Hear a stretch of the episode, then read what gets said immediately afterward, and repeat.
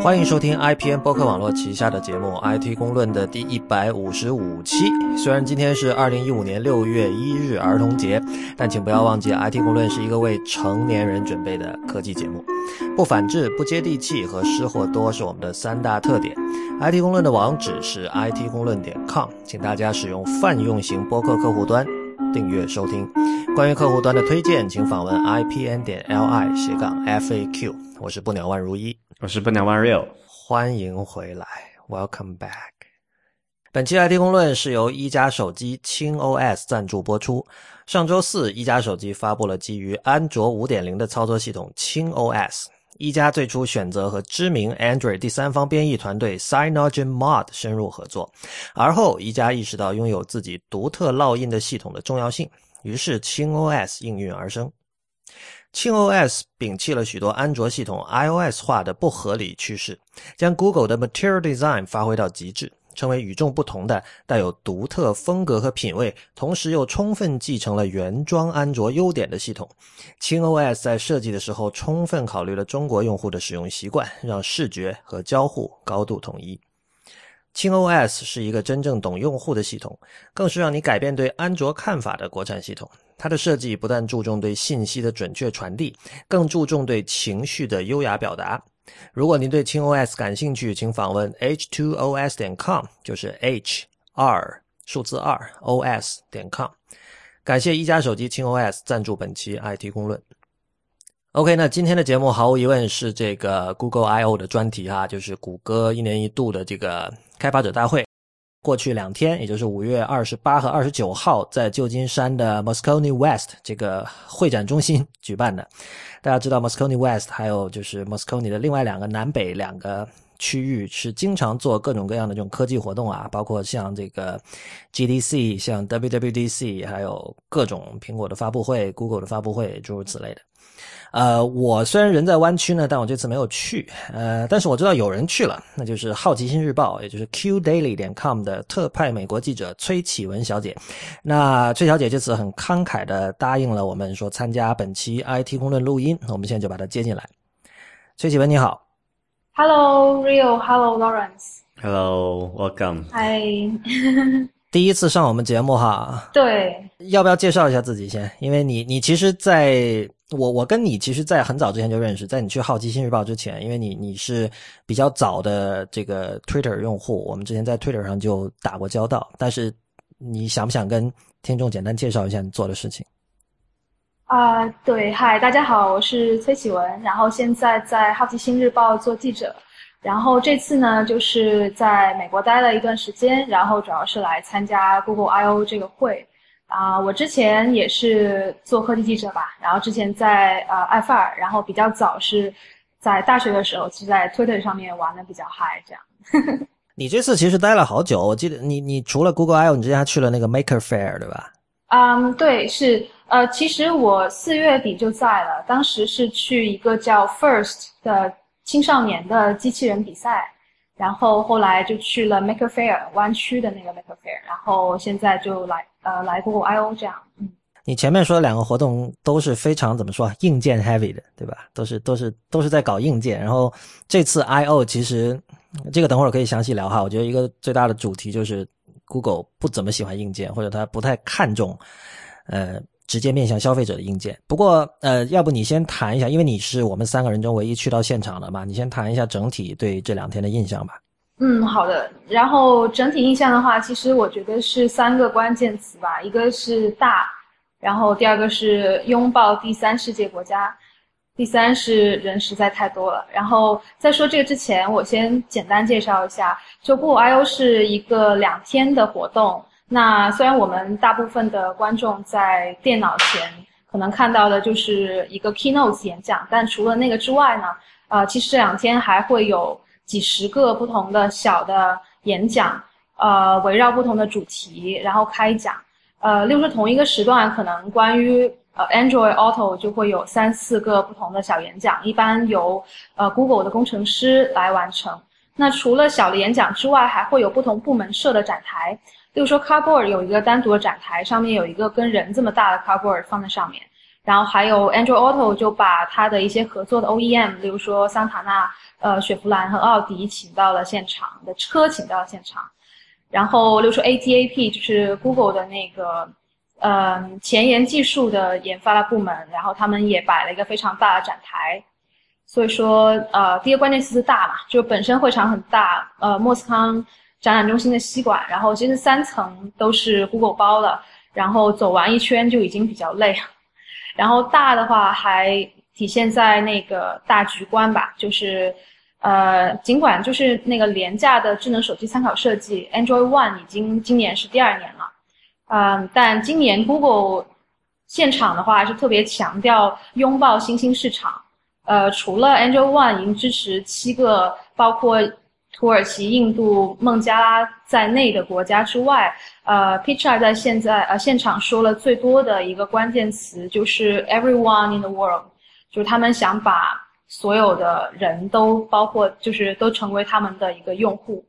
然后现场的话还有一个 Android One 的展示区，其实就是把所有不同尺寸的，包括手机、包括平板，所有搭载 Android 的设备都摆在了一起，然后你可以去定制你自己的。样子的 Android 小人穿不同的衣服，有不同的发色，然后呃，然后有不同的姿势，然后就摆在一块儿，然后变成一个像乐队一样的东西。然后是他们就是那个口号就叫做 “Be together, not the same”。你说的那个把所有的 Android 设备放在一起那那个场景，因为我看过你手机上的照片，就确实非常震撼。就是大家想一下，就是。呃，我记得你跟我讲说是有史以来的所有的 Android 设备是吧？我不确定是不是有史以来所有，但是里面大概应该有几百台，就我不能确定是不是全部。就是数量上是对非常壮观的一个一个一个景象。对，是。你们知道开发那个什么呃软件测试人看的那个屏幕会怎么样？直接跪了。太好玩了。嗯，你说到大哈，我其实。呃，我觉得可能很多人如果有看视频，就是 keynote 主题演讲的视频直播的话，第一个印象是对那个环绕式的屏幕印象很深。就是这，我觉得它这个代表了一种和和苹果的发布会截然相反的一种一种范式，就是就是苹果所倡导的那种观看方式是说是有一个焦点的，就是这个焦点就在你的正前方，对吧？而且你你知道，就是有很多这种开这种 conference 的人喜欢用两块屏幕嘛。左边一块，右边一块，对吧？不论是科技会议还是一些其他的会议，然后他是为了考虑说这个场地比可能比较宽，那么坐在左边的人就看左边的屏幕，坐在右边的人看右边的屏幕。但是我们知道苹果一直不是这样，苹果一直是在在这个场内中间放一个屏幕。呃，然后 Google 这次是做了一个彻底的定制，等于说它那个屏幕是几乎是把整个包围起来了，就是好像我听人说是大概有二百七十度，因为我们知道一个圆是三百六十度嘛，如果是。包了半圆就一百八十度，但是它可能比半圆更大一点，所以这就造成一个局面，就是说，我不知道你在现场什么感受啊？因为在你在现场整个尺度跟我们在呃一个这个十五寸的屏幕上看到肯定还是不一样。你会不会觉得有一种看不过来的感觉？就经常要往左看往右看，就好像看超大的那个 IMAX 屏幕一样。对，就是其实会有，但是其实 keynote 的时候还是会聚焦在中心，但是它会有很多炫酷的动画、动画以及一些呃演示的视频，那是从你的左右两端过来，所以有时候你都不知道应该先看左边还是先看右边。呃，事实上，他这次所有的就是包括演讲，呃，keynotes 包括小的演讲，然后还还有他的视频制作，全部都以这种比较环绕式的方式来进行。就是它的那个 VR 的那个项目，新的那个 Jump，然后也是拍这种，然后 ATMP 也也 ATAP 也是有一个这样全景拍摄的一个设备，所以就还蛮多这种东西的现场。对我我个人的，你可以说是一种诠释吧。对对，这种就这样的环绕型屏幕的理解是说，它其实很符合他们目前做的事情的一个本质，就是。它其实是在往我跟 Real 以前在节目里提到过的那种叫叫隐在电脑，就是 ubiquitous computing 那个方向，在非常明确的前进了。比如说，我们这次看到他们做的那个物联网的操作系统 Brillo，包括它呃有几个在这主题演讲里没有提到的东西，比如说那个把那个纺织品做成可以触摸的设备，甚至以后可以把这种无线通讯的这种能力。呃做到这个，比如说一块布上，那个叫 Project 呃 Jacquard，对吧？对，像像这些东西，其实都是在指向一个，嗯，可能不再是以屏幕为中心的一个 computing 这样的一种一种未来。就是这个时候到那个时候，就是各种呃，现在我们所知道的存在于一个电脑或者一个智能设备里的各个组件。会分散到我们生活中的其他肢体里面，所以它更多是一个，这是一种环绕嘛，就是就是 CPU，还有各种交互设备，其实是呃默默的出现在你身身边，环绕在你身边的很多东西里面，我是这么理解它的这样的一个设计的。那我觉得我们接下来把，因为这期这次的 Google I/O 感觉东西实在是太多了，就是可能我们以前都听说哦，Google 内部有很多。这个内部创业项目，比如说像 ATAP 这样的，然后他们都在默默的做一些很牛的东西，然后这次好像一下把他们都放出来了，有一种目不暇接的感觉。但我们可以简单过一下吧。我觉得第一个要谈的可能是 Android M。呃，崔启文，你是平时有用 Android 吗？我是主要主力机还是 iPhone，然后 Android 是 OK，对，有一个备用机。我我觉得 Android M 这次。我我很担心的一点哈，就是现在看到网上论述会又把这个讨论的焦点聚焦在谁抄谁这件事情上，因为我们看到事实上这次 Android M 从 iOS 那里抄了很多东西，对吧？对，例如说那个应用的那个 permission 嘛。对，这次特别我觉得很有趣的一个点就是它 Android M 在就是应用的权限设置上，它把从过去那种在安装的时候就要先选择你允许这个应用做什么样的。它可以做什么样的事情，不可以做什么样的事情，变成像 iOS 那种，你安装的时候并不会提示你这些权限的需求，而是说到你具体使用到某一个权限的时候，比如说你要用相机，它就会问问你说这个这个应用要呃访问相机，你是否许可，或者是这个像这个应用要使用你的麦克风，你是否许可这样的。结果这个是一个非常大的进步吧，因为你知道从那个用户的心理的角度来讲，他不可能说在安装这个时候就能判断说这个应用可以干什么，不可以干什么。这个一个设计上的缺失呢，导致就安卓上很多应用就这种，把，呃，因为有用户已经被这种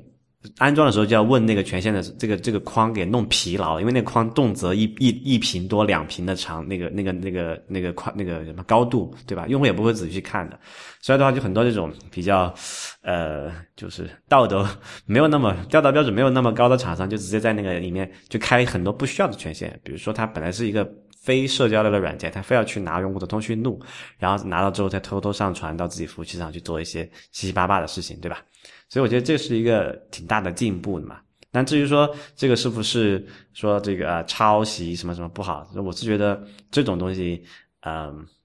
叫什么？是为了用户好，该抄就抄吧。那抄袭我是这么看的，就是说，其实这个问题是说，软件的作者是不是应该有 ego？嗯哼。就他是不是应该有自我？就是说，当我们谈论抄袭的时候，一般我们是在艺术这个或者说这所谓创作这种语境里。那创作你知道跟 ego 是紧密联系在一起的，就是只要是艺术家，肯定都是有 ego 的那种。这我觉得就是说自己没有自我的艺术家，除非 John Cage 那种可能是一个例外哈。但是大部分人就是说，你肯定是希望告诉世人这是我的东西，对吧？这是不鸟万如一的东西，这是不鸟万 real 的东西，这不是别人的东西，所以。这个这个自我的烙印是很重要的，但是软件作者是不是这样？我我那天我在看这个现场直播的时候，我就在想，就是其实软件和文艺毕竟还是两件事情。就虽然很呃，我们知道，就是程序员会说这个代码其实也是一种艺术。然后比如说，我们知道最早的时候，WordPress 用的那个口号叫这个 “Code is poetry”，就是代码是诗。但是这个是从一种呃 craftsmanship 的角度来说的，是从技艺的角度来说的。但是我觉得从这个作品的本质上，呃，我跟 Real 之前私下也有过很多讨论，就是单单从代码要追求可复用性这一点上来说，它就已经不是艺术了。嗯哼。对吧？就是你，你这个东西你要追求的是这种普适性，所以，呃，考虑到这一点，而且我们看到就是 iOS 和 Android 的互抄已经 有很长的时间了吧？现在是 iOS 五点零的时候抄了 Android 的那个从上往下拉的那个通知中心，对吧？然后之后还有一些什么我不记得了。然后现在这个 Android 抄回去了，所以不过这我觉得这个倒是会造成一种结果，就是呃，在未来可能智能手机。的操作系统已经变得相当同质化了。对，就你有的东西我没有，然后我一定也要有，然后我的执行能力也很强啊，然后很快我也有了，然后最终你会发现，哦，两个软件、两个系统其实，哈，都差不多嘛，功能不，。我觉得有这么一点嘛，就是说，呃，抄袭与否还是有一个有有有因势而别的一个东西。就是说，如果你是一个，比如说 Google 去抄了苹果的某一个产品的这种从头到尾一个完整的设计，包括配色啊那些，这个确实有问题的。但是说像这种，呃，是否在安装时候需求权请求权限，还是说在使用某个功能的时候才才需求权限，这种我觉得可以算为嗯、叫做 workflow，或者说叫做什么啊、methodology 这个范畴。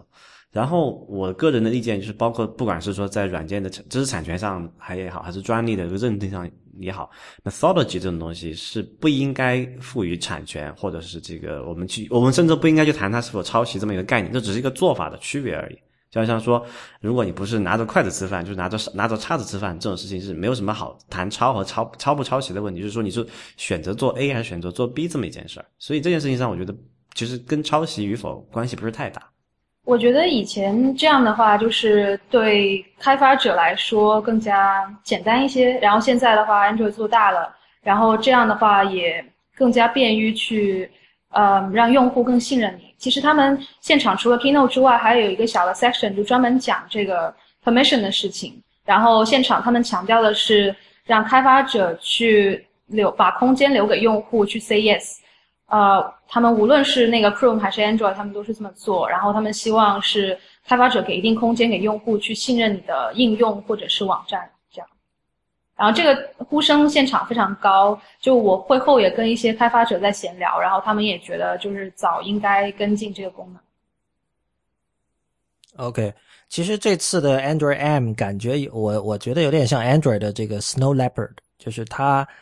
可能在功能上，呃，这这至少其实我觉得它这这是现场他们自己说的啦。他说我们这次可能不会说把注意力放在推出一些更炫的功能，我们主要把这个系统的安全性什么做一些改善。但是，呃，其实你数下来，呃，消费者可见的功能还是不少的。比如说他们。呃，他们自己讲嘛，是主要几大块，一个是刚才说这个应用权限的管理，还有一个是在这个 Web 的这个体验，主要是指那个 Chrome 对于这个 Tab 的一些新的处理。等会儿 Real 可能会给我们介绍哈。另外像 Android Pay，还有像这个指纹的这个呃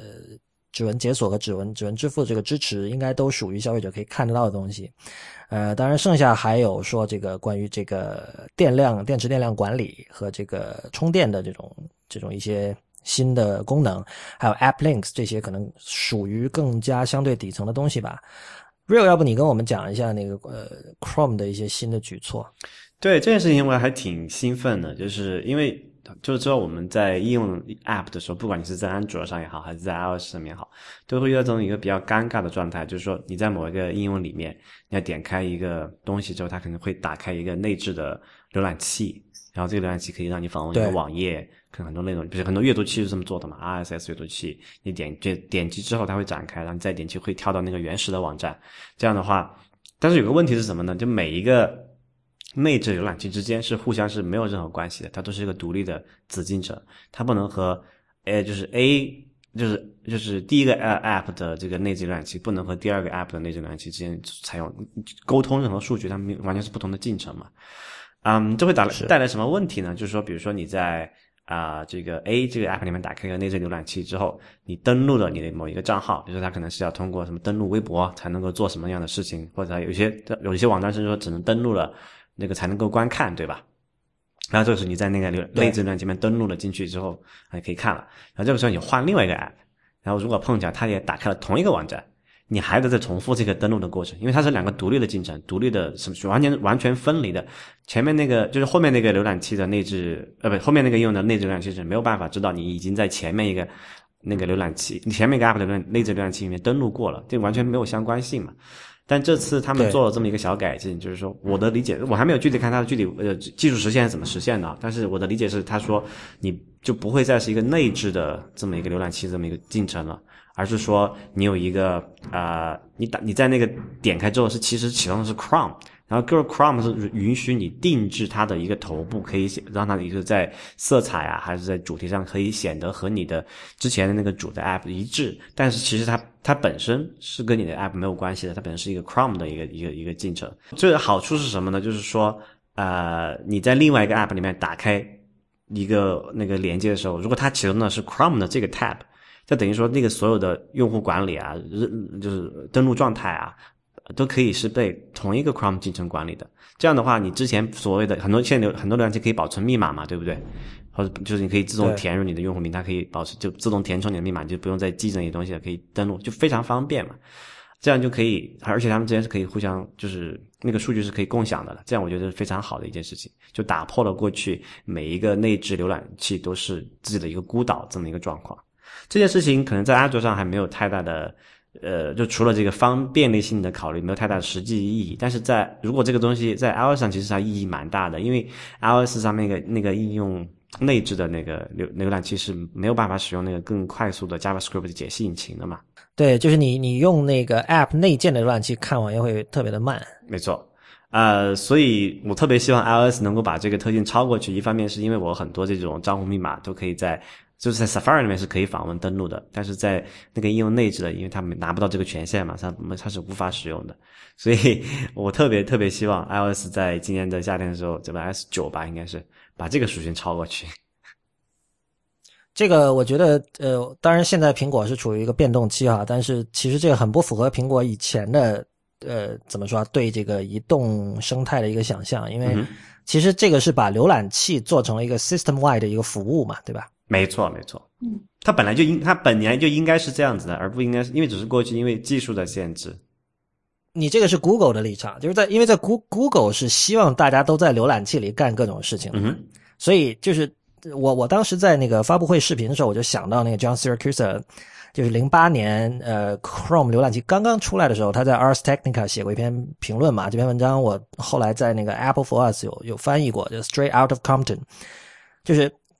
因为当时 Chrome 最大的一个特点，它是每一个标签页是一个独立的进程嘛。然后他当时对外在宣传的时候也是说，哦，你看我们如果有一个页面有问题崩溃了，你整个浏览器不会。全都崩掉，对吧？可能只是一个 tab 崩掉，他觉得这是 Chrome 一个很大的优点。然后 Siracusa 就是说，其实这里你可以看出的是 Google 的野心，就是他们要把浏览器做成一等公民。嗯，就以前我们会觉得有这种 Web 呃 versus App 这样的一个区别。那么 App 是用户体验好的，是用起来更爽的。然后 Web 就是说，哦，你没有办法用 App，但我至少我也给你一个退而求其次的选择。但是 Google 从来不是这样思考问题的。Google 从来就是说，就是 Web 就是就是第一位的，对吧？所以你可以看到，在过去从零八年到现在，Chrome 是非常稳健的在推进这样的一个野心，包括甚至它都有 Chrome OS 了，对吧？而且那个这次 Sundar Pichai 就已经讲了，他说这个 Android 和 Chrome OS 是他们的两大平台，就他的原话。对，因为他本来就是那个 Chrome 的那个 lead 嘛，那个项目的主管嘛。我知道，但是就是说我为什么说苹果就是很可能不会这样，就是因为它在苹果看来，就是 你知道苹果是 App 派的嘛，在他看来，Web 就是一个二等公民，就是你你要去浏览器里看东西，你就去用 Safari 好了。然后我们没有什么兴趣把 Safari 做成一个 System wide 的服务那样。对，这是我这是我的一个判断啊，但不一定对。但这件事情我觉得特别对中国用户比较有意思，就是因为你知道微信里面那个内置浏览器限制是非常多的嘛。对，但那种限制更多是更多是由于这个怎么说商业利益的冲突造成的。没错，没错。但你想，如果如果 Android M 这套东西，呃，在可能明年或者后年普及了，你说微信的那个状况怎么弄？他点开那个链接之后，就直接打开了 Chrome，那么腾讯要做的那些什么限制，呃，支付宝啊、淘宝连接啊，还有什么其他的应用的下载连接啊，就完全无效了呀。但是如果是在 Android 上，第三方是可以选择我。不用 Chrome 来打开内建链接的吧？对，这也是另外一个好玩的事情，就是你知道，我我据我所知，那个 Chrome 应该是和那个叫做 Google Services 那套绑定在一起的。就如果你没有装 Google Services 的话，其实是没有。如果这是 A 就是 Android Open 叫什么 A OSP 那套是东西是没有办法，就是没有办法用 Chrome 的。这样的话，其实这个东这一套玩意儿，整个对中国用户来说都是无效的，因为没有 Chrome。哦，但要这么说的话，今天整个讨论都无效了，因为 Google I/O 上大部分东西跟中国用户其实都 关系不不不过还好，这些词也是我们那老是嘲笑这个 Google 的一个原因哈，就是说 Google 老是在 I/O 上什么宣布呃两三年后百分之十的用户可能用得上的内容。对，这次更加是这样。没错。其他 Android M 还有两位还有什么别的想说的吗？App Link 或者 Android Pay？Android Pay 我听说他们很快会在湾区的这个麦当劳和那个 Papa John's，Papa John's 是一个卖披萨的，北京好像也有，我记得。有，深圳也有。对，会尝试一种跟 Android Pay，Android Pay 我们其实就没什么可说的，基本就是跟 Apple Pay 是一模一样的嘛。嗯呃，然后，但其实你知道吗？在 Apple Pay 出来之前，Google Wallet 已经可以做这种非接触式的支付了。呃，因为 Google Wallet 不是走的那个 NFC 吧？我不确定，好像是因为啊，我我理解错了，就是 Google Wallet 确实是通过 NFC 来实现，但不同之处在于，它是自己做了这个支付平台，但是呃就是 Apple Pay 的话，它其实那个定位要稍微简单一点，它是支付还是让银行来结算的嘛？它只是提供这么一个嗯对对技术。对，然后这也是为什么说那个很多银行愿意接受这个 Apple Pay 而不接受 Google Wallet 的一个主要原因，就是 Google Wallet 得到的信息太多，它给它的那个就是合作伙伴的东西太少，就是共享的东西太少了。简单是个一个 power 的就什么权利的问题。但这次 Android Pay 我的理解就是说，他们其实是放权了，把更多的事情交出来，而不是说我我 Google 我自己要介入这个支付流程的中间的最有价值的那个信息那一部分。而是说，那我只做提供这么一个标准化的接口和技术啊，给安卓用户用，但是具体的这个呃交易信息啊那些，就是其实是和那个 Apple Pay 那套方式是完全一样的。是的，所以这样的话，他我我的感觉是，他们推广起来会没有像过去那个推 Google Wallet 那样那么吃力，就接受度会好一些，因为毕竟有这么多的合作伙伴嘛。之前我在知乎上答过一个，就是关于那个 Apple 和那个 NFC 的问题，当时有这么我说过这么一个观点，就是说苹果再牛逼，它也搞不定什么盘踞在世界各地的这种这种地头蛇嘛，对吧？所以你你要把这个支付系统这个这么一个平台打造起来。啊、你必须要让出很多的东西，你必须要放弃，你不要想着你能做做，你要拿到这个什么这个利润利益的最大头。当然，苹果他们做 Apple Pay 的时候，他们的那个主打目标也不是这个，他们是说给用户提供一个更好的支付体验。但是即便如此，在这么多让步的情况下，它仍然是没有办法进入中国市场的。对，而且我们之前讨论过很多次了，就是在美国，你知道，就是有一些连锁超市，他不想把权利让渡给苹果，嗯就他们希望拿到，呃，在我这儿买东西的人的这个联系方式，对吧？那他们是不允许你用 Apple Pay 的。对对，呃因为我们知道这有几家超市，他们有个什么联盟嘛，名字我已经忘了，他们想自己做一套移动支付解决方案，叫什么？好像是 MCX，好像是吧，但反正比如说我们如果在美国的听众会知道，CVS 这是一个很常见的超市，CVS 直到今天都是不支持 Apple Pay 的。事实上，它上面会有那个非接触式的 logo，但是你如果用 Apple Pay 去付钱的时候，它会说这个 contactless payment is not allowed in this store。呃，这就就很让人觉得很很崩溃的一件事情。对，然后我刚才没说完，就是他们他们最近想在湾区的麦当劳和 Papa John's 尝试的是一个更进一步的一个，就是你不用把手机掏出来的一种支付，他们叫 Hands Free。然后这件事情也没有在主题演讲里说，但是呢，就是他的意思就是说，你去麦当劳买东西，你说 I want to pay with 呃 Android Pay 或者什么什么，然后就可以支付了。OK，呃，好，呃，How 在新闻里没有写，那估计这肯定是就是我相信在商家那边他也得装一个特别的一个设备吧，嗯哼来识别你的语音吧。，OK，对吧？因为这肯定是跟语音识别有关系的啦。那现有的非接触的那个终端，就是商家那边装的那个东西，肯定是不支持这个的。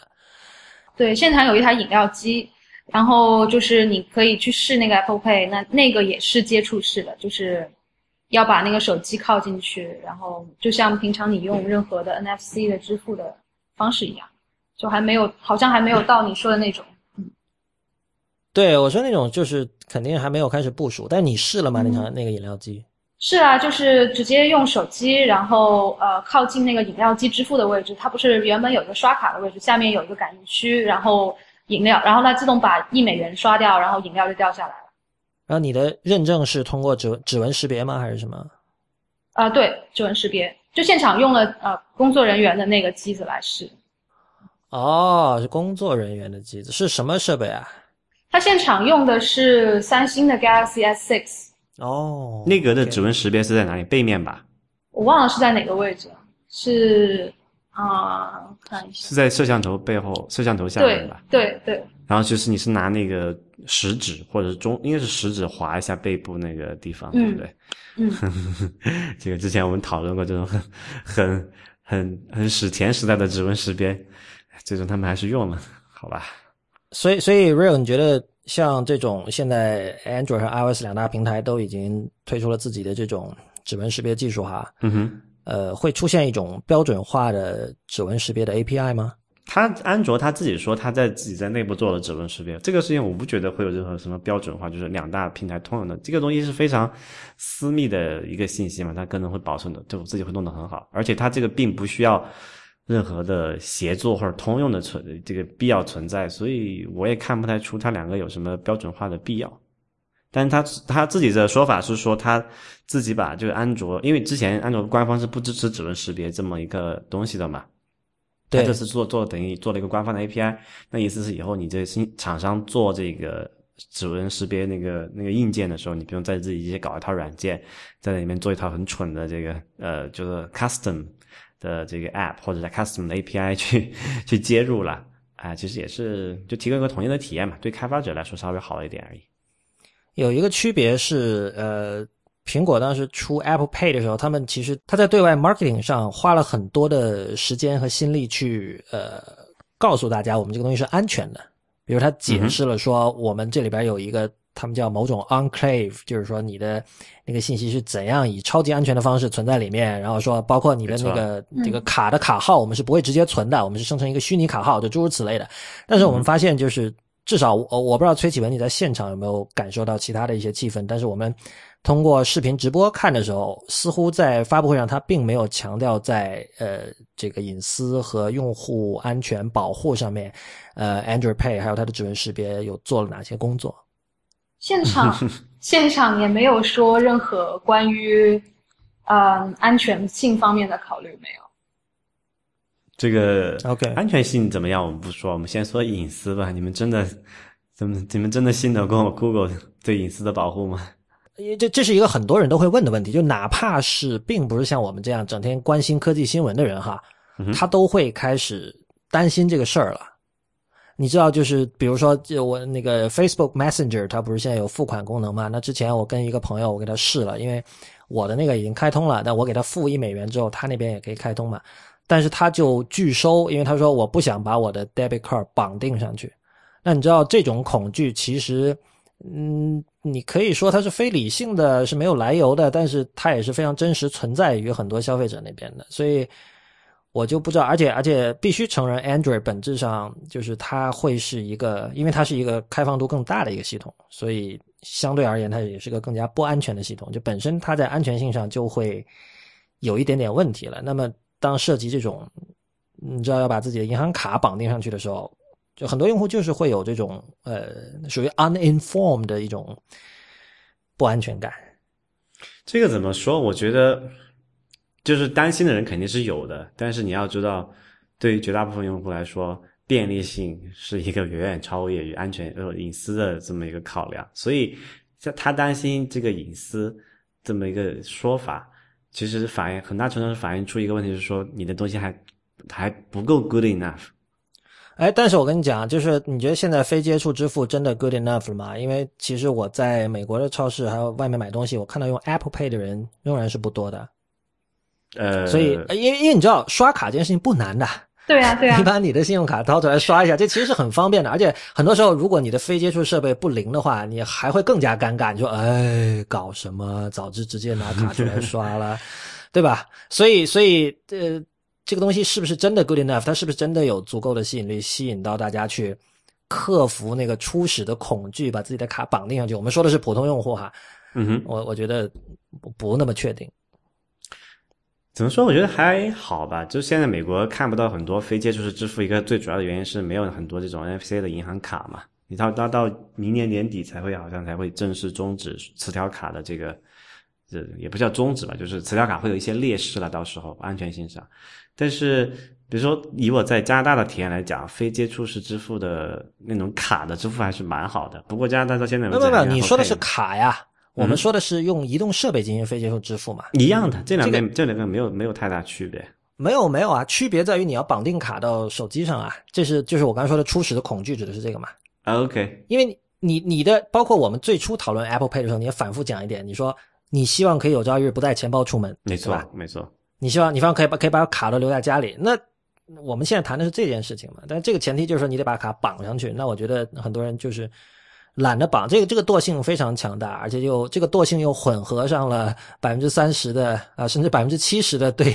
绑技术的卡麻烦吗。对还有恐惧啊，还有对吧？所以其实你要你要看这个方面的这个未来会怎么样子。你看中国啊，你看微信嘛，微信绑卡是相当容易的一件事情，拿个那个摄像头扫一下卡，它会自动被卡号记下来。你把那个什么呃有效期加上，它再发一个验证短信到你手机上，整个过程就完了。就一分钟、两分钟能解决的问题，你绑一个那个什么 Apple Pay 的那个东西，我看过程还是蛮 蛮复杂的。我比较感兴趣的是那个 Verify App Links，对那个你们有什么看法吗？因为在现场看的话，就是可以溜你可以现在解释一下那个是个什么东西？其实我也没有太仔细去看。对，那个就是，例如说，我现在在用呃 Gmail，然后那我打开一封邮件，呃，例如说我朋友给我发了一条 Twitter 的链接，那我就点开，那点开之后，它就会直接跳转到 Twitter 上的那条链接的推文上面去。不，它它是会直接把 Twitter for Android 这个 app 打开，对，是的，就直接它是其实就是 Deep Link 啦。嗯，可以这么说。然后，因为呃，如果你如果你之前打开浏览器的话，你就是像刚刚说的，又要再登录啊什么的。然后这个就是完全不用这么干，就应用之间有一个链接。嗯，是的，是的，这个其实比如说 iOS 上之前在最早的时候，一直大家是用这个 Custom URL 这种，其实是一种 hack 啊，用这种方式来解决的嘛。就比如说你你叫 Tweetbot，然后我就有一个 Tweetbot 冒号斜杠斜杠这样的一个 URL。那嗯我的链接里，如果我链到这样一个 URL 的话，它就自动会从 Tweetbot 把它打开。然后 Facebook 不是之前也想做这样的东西嘛？嗯它就嗯它好像也叫 App App Link 嘛，还是怎么样？但是 Facebook 那个没有做起来嘛。Facebook 做不起来，是因为它不是平台的控制人嘛？就是它是一个，对它是另外一种意义上的平台，就是它它想深入系统级别搞这种东西，就会有进不去嘛？对啊对所以这件事情只有苹果和 Google 能够做得成。，Facebook 还是继续做它的 App Tech Company 吧。我我我感觉是呃，虽然 Google 有做这种 App Linking 的这种功能，但是就是说，嗯，它的整体的大战略仍然是希望像刚才说的，要把浏览器做成一等公民，就是他们是最希望 Web App 的体验能够逼近这个这个怎么说 Native App 的，所以最终来说，我我觉得我我觉得 App Linking 这件事情，我总感觉它不太真的能够怎么说啊，绽放成这个 App Linking 的支持者所想象那种模样，就是所有的 App 之间能够像 HTTP Link 那样非常简单的互联。我觉得这一天可能永远不会来到。你你想反了，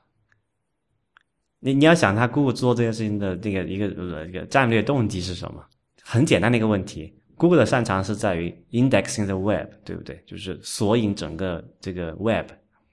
嗯，但是它索引不到 App 里面，对不对？应用里面的信息对他来说是一个封闭的孤岛，就好像 Facebook 对他来说是一个封闭的孤岛一样。嗯那么怎么办呢？怎么让那些应用老老实实的主动把应用里面的数据解放出来，变成为一个可以可以连接的 link，变成一个 Web 上的一个部分？就是通过这种方式啊，那它 sell 给那些应用的一个好处就是说啊，通过这个一个我们这个 verified app link 这么一个功能，我点击进去就能直接导到你的这个应用里面，给你的用户提供最佳的这个这个使用体验。那么就你你的 App 有了活跃度，然后我也能够对对知道你的 App App 里的东西了。从你的 App 的开发者这个角度来讲，你是不是有更多的动力去支持这个 App Links？因为你是从你的用户的这个活跃度和你的用户的体验角度出发，对不对？但是在 App 开发者做这件事情的过程中，就自然而然的要把它的内容通过一个可以被 Web 可以可以被一个 URL 所包含的一种方一种唯一指定的方式，变成一个可以点点点击的连接。放到一个 Web 上，然后 Google 可以通过这个东西去索引到那条内容了。但这样做对第三方开发者的好处很大吗？就是很大很很显而易见啊。如果比如说你是微博或者你是 Twitter，刚才一个例子就很好了。第三方开发者点进去，点进之来，点进那个就是你你分享出一个，不是很多的应用都有分享嘛？它分享是什么？我分享的一个就是讲 growth 嘛。你要把你的好的内容分享出去给别人去用，让让更多人发现，哎，这个平台上有这么多好的内容，你这样才能吸引更多的用户来做嘛。这个不管是对于就像这种社交媒体也好，还是很多这种上那个商务网站也好，这都是一个增长的非常有效而且非常常用的一个途径，对不对？那么你怎么去促进你的 growth？当然是说你的，所以你你有一个所谓这个 conversion funnel 的问题嘛。你先把这个东西分享出去了，你有多少人点过来看了之后？最终转化成你的一个忠实用户，就是用户留存嘛。如果你这这整个体验不好，那你你的用户留存一定是很低的。那么在方脑在第一步的时候就已经流失掉绝大部分用户，这个对于你一个内容方来讲，还是说一个这个社交媒体的平台来讲，都是不好的一件事情。所以你作为对就利己的角度出发，你对自己最有效的方法就是说想方设法提高他点击过来第一次就第一次使用或者第一次访问那个内容的体验。那么最好的方法是什么？当然是打开你你的你自己的原生的那个 native 的 app 的体验是最好的，对不对？因为 Web 的话，你要登录，还有还有很慢的一些东西嘛。对。所以这件事情是一个双赢的事情，就是 App App 呃三赢的事情，就是用户拿到最好的体验，然后那个就是 App 的开发者拿到了更多的用户，而 Google 拿到了这个撬开这些锁在 App 那个那个城墙孤岛里面的那些内容的一个钥匙。不过 App Link 是不是我要没理解错的话，他想做的其实是从 Web 去练一个 App 嘛？那这里会有一个问题，就是说，如果用户没装这个 App 怎么办？这个事情在 iOS 上已经解决了嘛？它还说有一个这个什么网页版的这么一个体验，然后顶上会有一条说，哎，我们这个比如说是 Twitter 或者也好，微博也好，它有一个哎，对，你可以安装 App，它有一有一个转化的一个不是一个叫什么，就是呃入口的这么一个功能。对，对我知道有那个东西，但是问题是有多少人看到那个东西真的会去装？你要知道，如如果没有这个，是只会是更差的转化率，所以这件事情没有没有更好的方案。没有，我我想我我想说的是，你刚才提到，比如说这个第三方 App 需要追求它的增长哈，但是你不觉得现在有一种感觉，就是 Web 已经被人遗忘了嘛？这个遗忘的意思是说，Web 当然它仍然作为呃在互联网之上和 Web 这一个 Stack 之下中间的这一层，它仍然肯定是在发挥着作用的，我们不可能没有它的。嗯哼，但是。大家并不直接的在跟 Web 打交道了，就像我们我们上期讨论 Facebook 那个 Instant Articles 的时候说，有很多的呃媒体，他觉得我不需要有一个自己的网站了，我不需要有一个自己的 URL 了。如果说媒体可能对媒体其实多数还是有的哈，虽然他未必真的好好去经营，但是我们看，比如说一个乐队，他要推广一个什么东西，或者我甚至是我开一个店，比如说我开一个店，我可以啊，不是说开店，就乐队吧，乐队是最好的例子。嗯哼，我要推广自己的东西，我完全可以。不需要有这么一个乐队，比如说我叫 Stefan Mikus，我不需要有 Stefan Mikus 点 com，嗯哼，我只要在 Facebook 上开一个 Stefan Mikus 的专业就可以了。所以，呃，我刚才觉得说这个 App Linking 这种东西可能不会火起来的，有一个原因就是在这里，就是大家现在不那么在意 URL 一个自己的网站一个什么样的东西。如果他要追求增长，他可能更多的是通过比如说跟其他的 App 互换、互相推荐，然后有一些这种联合推广。这样的一些一些手段，我不知道。我觉得这个对于那些比较注重转化率的类的应用，比如说电商类，可能意义比较大一点。电商类的话，他们其实每一个指标他们都非常看重，就是导流之后他们怎么平衡每一个渠道评价每一个渠道的一个效果，都是靠这些。所以我觉得这个对于某一类型的应用还是还是有意义的。就像例如说你要卖东西，例如说像推特这种，我觉得也是还蛮有意义。但能不能很广就不好说。嗯，OK，我们过渡到那个 Android M 对这个它的这个电源管理上吧。Real 应该有很多话要说。Android M 这次它在这个电源管理上做了一个新的特性，叫做 Dozing，我觉得还挺有意思的哈。就是说，如果它这个设备探测到它是处于一个就是说呃非使用状态，就是说什么叫非使用状态？就是说你把手机丢丢桌上，你可能人不在那个地方了，它探测你很长时间都没有跟它交互，甚至连那个什么。那个加速度传感器都没有什么变化信号输入，对吧？他会他会觉得，哎，你是不是没有在用？这个时候我就把它那个那个嗯，去检查网络更新的那个周期延长，这样的话就可以让 CPU 更多的时间处于休眠状态，从而节省更多的电力嘛。啊，这件事情跟之前那个叫什么呃 OS Ten 做的那个电源管理优化叫做 Power Nap 之类的时候，那种挺是挺像的，就是说尽可能的延长系统的这个。非活跃的时间，从而去达到这个体验。这件事情为什么特别对于安卓特别重要呢？因为特呃，还是对中国的安卓用户特别重要。我觉得是因为在中国是没有那个那个 Google Service 可以用的嘛。然后没有那个 Google Service 可以用的一个一个隐含的结论就是没有那个 push notifications。那么所有的这些应用都要自己去维护维持一个长连接，连接到自己的服务器，然后去去跟有有消息再推送到自己的那个东西上面去。这样的话，再导致你可以看到同一个安卓手机上面，它顶上那个 那个那个叫什么状态栏里面有很多各种的后台应用在里面一直跑着，啊、然后每个都会维持一个连接到自己的服务器上。如果你的开的应用数比较多的话，这个过程是挺是挺费电的嘛，啊、所以能够把这个他们去刷新，或者说这个。这个这个系统能够呃激活这个无线模块，激活这个 CPU 去处理那些推去刷新那个一些啊、推送通知的渠道来说，其实还是有挺大实际意义的。然后这次当然这个我们都是非常不意外的一个状况，就是安卓 M 他们肯定是就是支持安卓 M 的手机，应该是默认是采用 USB Type C 那个那个电源接口进行充电嘛。嗯对，然后 USB Type C 我们之前有两三期节目已经聊过很多次了啊，但是可能这次再炒一炒冷饭。它的一个最大的特性是什么呢？它非常小，而且它是支持，就其实也不算特别小，跟现在用那个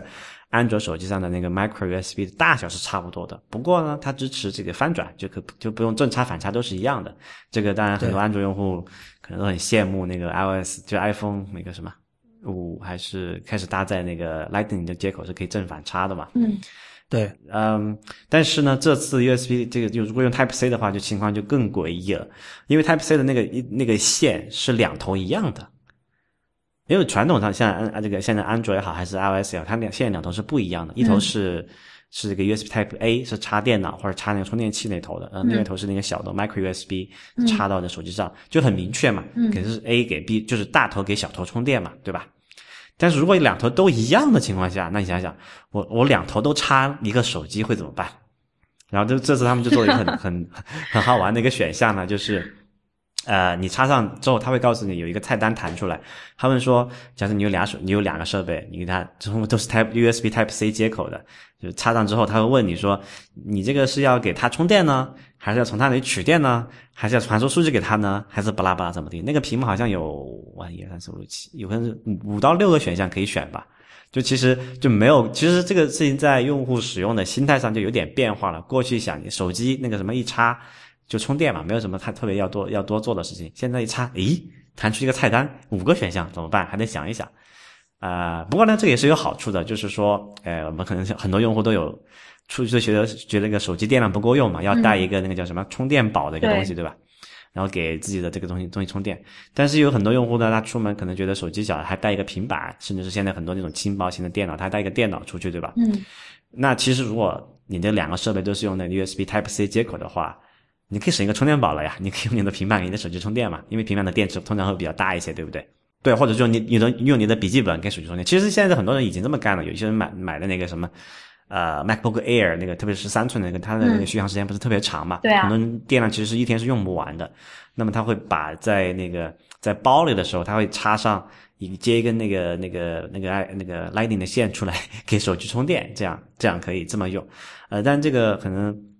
在以后就变成一个更加常态化的东西，就是说你真的电脑背包里会有背包里面或者提包里面会有一个比较。呃，电池比较大，但是使用时间频率不是那么高的一个设备，给你的手机或者是给你的以后什么表充电这么一个过程，我觉得这个还是蛮爽的。当然说到这里了，又不得不再次吐槽一下苹果了，因为安卓 M 出来之后，可能两年之内吧，就是大部分市面上的主流安卓设备都会换成 USB Type C 这个接口，就大家都大一统，没有什么特别要讨特别要讨论的事情，对吧？因为当然切换过程中肯定是有阵痛的，就现在很多人家里一堆 US 那个 Micro USB 充电线，觉得很方便，去公司也不用带线，去家里也不用带线，朋友家里反正也有那个有那个 Micro USB 的线，都是可以插的，那个是一个通用的标准，甚至是好像是。呃，嗯这个但这没有太大关系，但是充电接口的标准现在已经事实上是 Micro USB 了嘛。但是苹果它是用那个 Lightning，啊这它那个两个不兼容，对吧？嗯，就会出现一个很尴尬的一个状况，就是我不知道你们有有没有买那个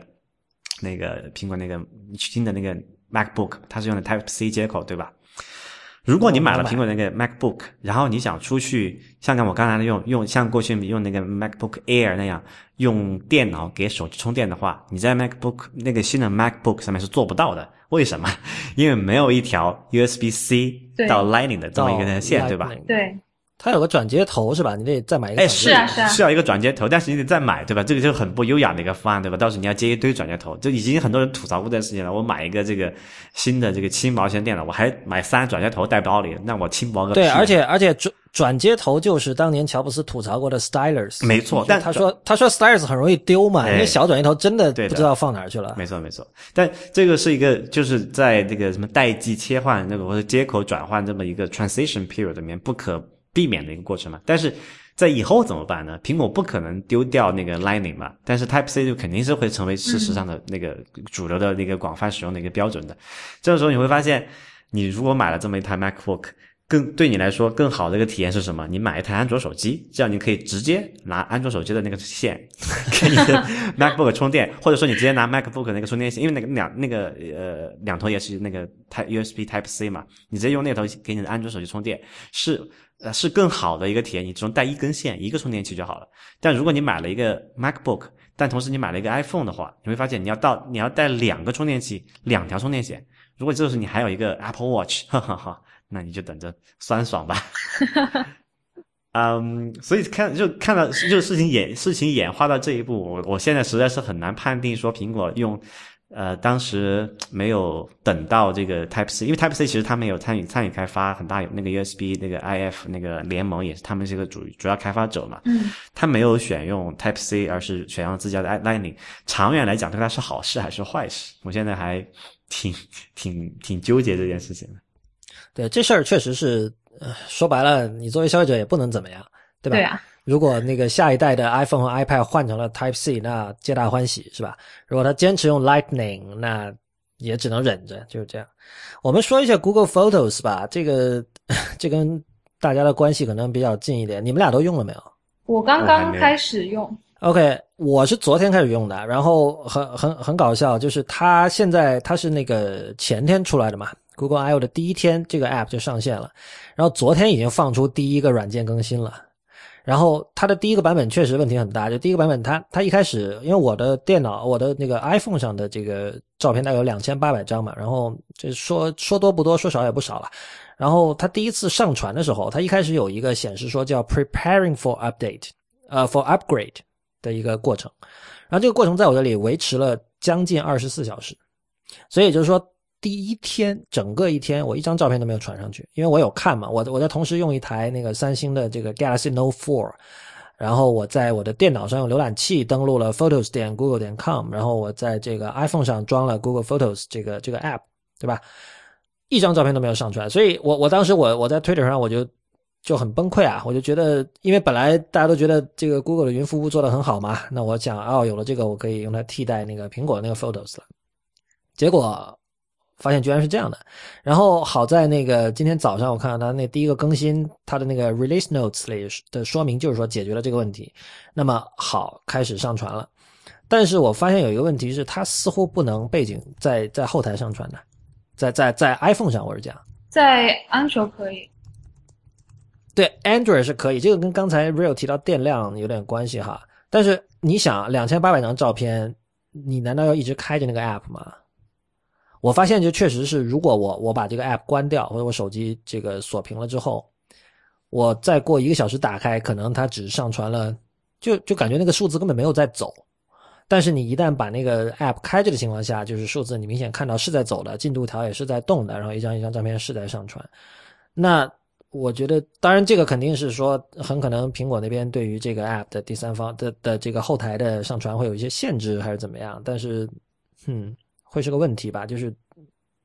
这就是第三方、第一方的区别了。这我觉得更大问题可能更大问题可能是你传 video 吧，他原来可能也没打算让你一下子把所有图片传上，但是让你拍一张传一张，然后偶尔传一下，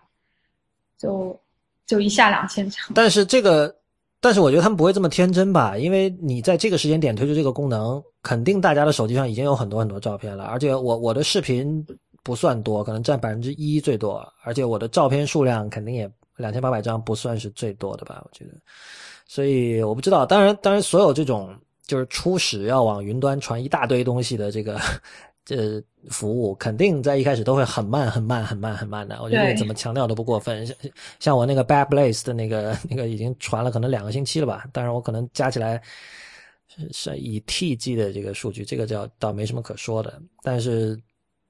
我觉得这可能会是一个问题。但我觉得 Google Photos 最大的好处是它跨平台，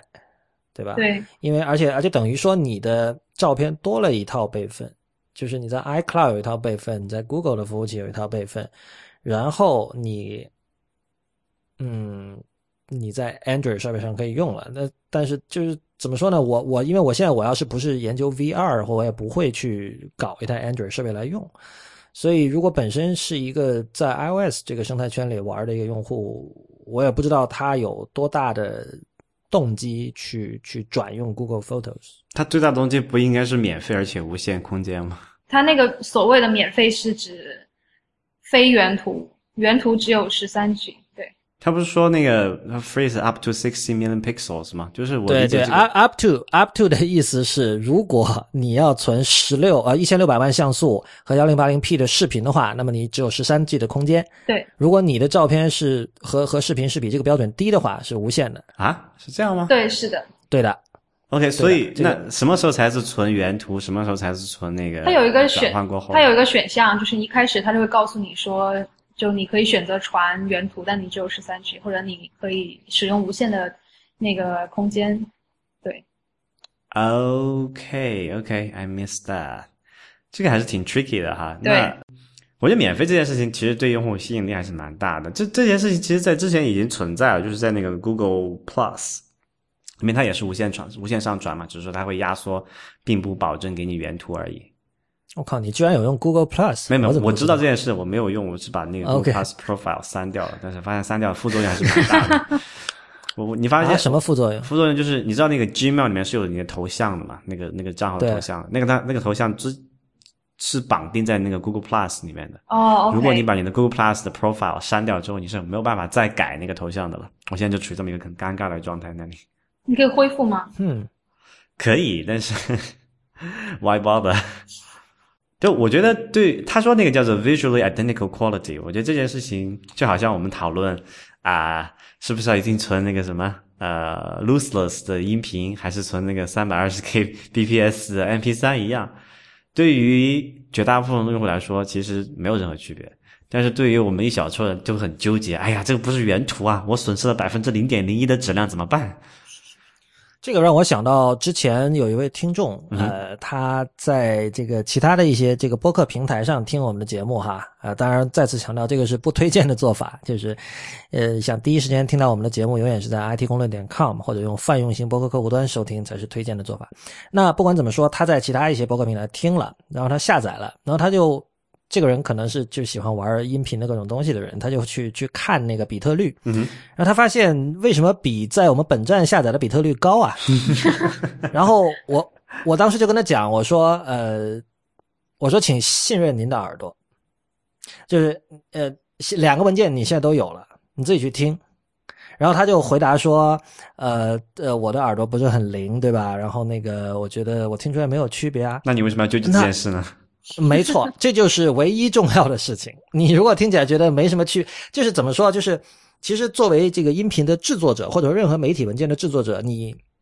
你要做到的效果，这这几乎是最好的效果了，就是用更小的文件质量达到同样的这种品质，没错，对吧？嗯，那么，呃，这我这肯定世界上或许有一些人说声称他能够听得出区别。那虽然在我们看来，像这种纯语音又是单声道的节目，我不太相信有这种事情，或者说有这种事情的话，那你属于特殊特殊能力人才，应该申请移民，申请那个跟那个李跟李云迪和朗朗一样申请那种那种签证可以移民。开玩笑啊，但就是说，就像刚才就我就回应刚才 Real 说的那件事情，就是呃，我们从概念上会觉得哦，什么都要无损，但是这个只是说，可能像我们这种人会想着说，十年后怎么样？我之前还跟 IPN 其他一些主编在讲说，呃，为什么你在节目里要说某种某种话，要留某个某个信息？因为谁知道十年后这个文件会以一种什么样的方式被听到，对吧？那个时候可能我们或许进入了 Her 的世界，就算没有进入 Her 的世界，可能也进入了某种 ubiquitous computing 或者是就是可穿戴设备已经非常普遍的一种世界。那时候听播客是一种什么样的形态，对吧？完全就不知道，而且你没有办法知道这个节目是什么时候播的了。所以就是我要求，就是大家说应该在节目开头把今天的日期报一下嘛，不然的话你没有可能说那时候可能 it 公论点 com 这个域名是不是存在？那时候域名还有没有域名这个东西都不知道了。那你到哪里去查说我这期节目是哪一天播的呢？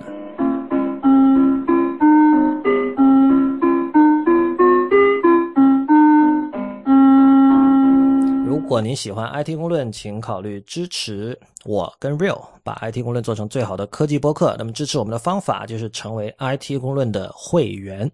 我们的会员费用是每个月三十人民币，一次支付全年的会费，还可以获得八五折优惠。入会方法请看 IT 公论点 com 斜杠 member，IT 公论点 com 斜杠 m e m b e r。如果您不打算入会，但也希望支持我们的话，可以通过考虑用支付宝给我们小费。我们的支付宝账号是 hi at it 公论点 com，h i at it 公论点 com。我们建议的小费金额是一元、五元或者十元人民币。有的人要问，小费不是给服务人员的吗？为什么听节目也要给小费呢？那么，这个美国已故的著名文学家 David Foster Wallace 曾经说过，非虚构写作是一种服务行业，作家替那些自己没有时间搞懂某个题目的人去把它搞懂，然后用简明的方式讲给他们听。所以呢，我们是把我们做的事情视为服务业的。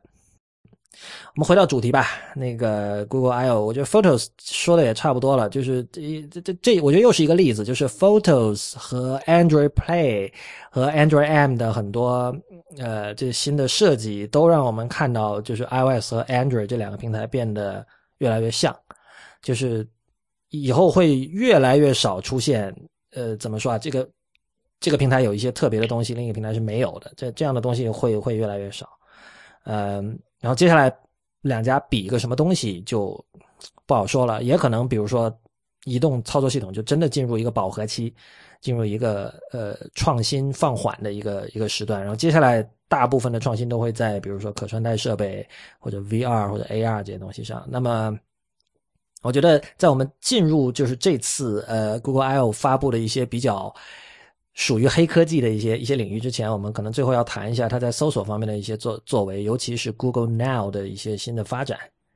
对吧？嗯哼。呃，Now Google Now 这次出了一个叫 Now on Tap 的东西。那么简单来说，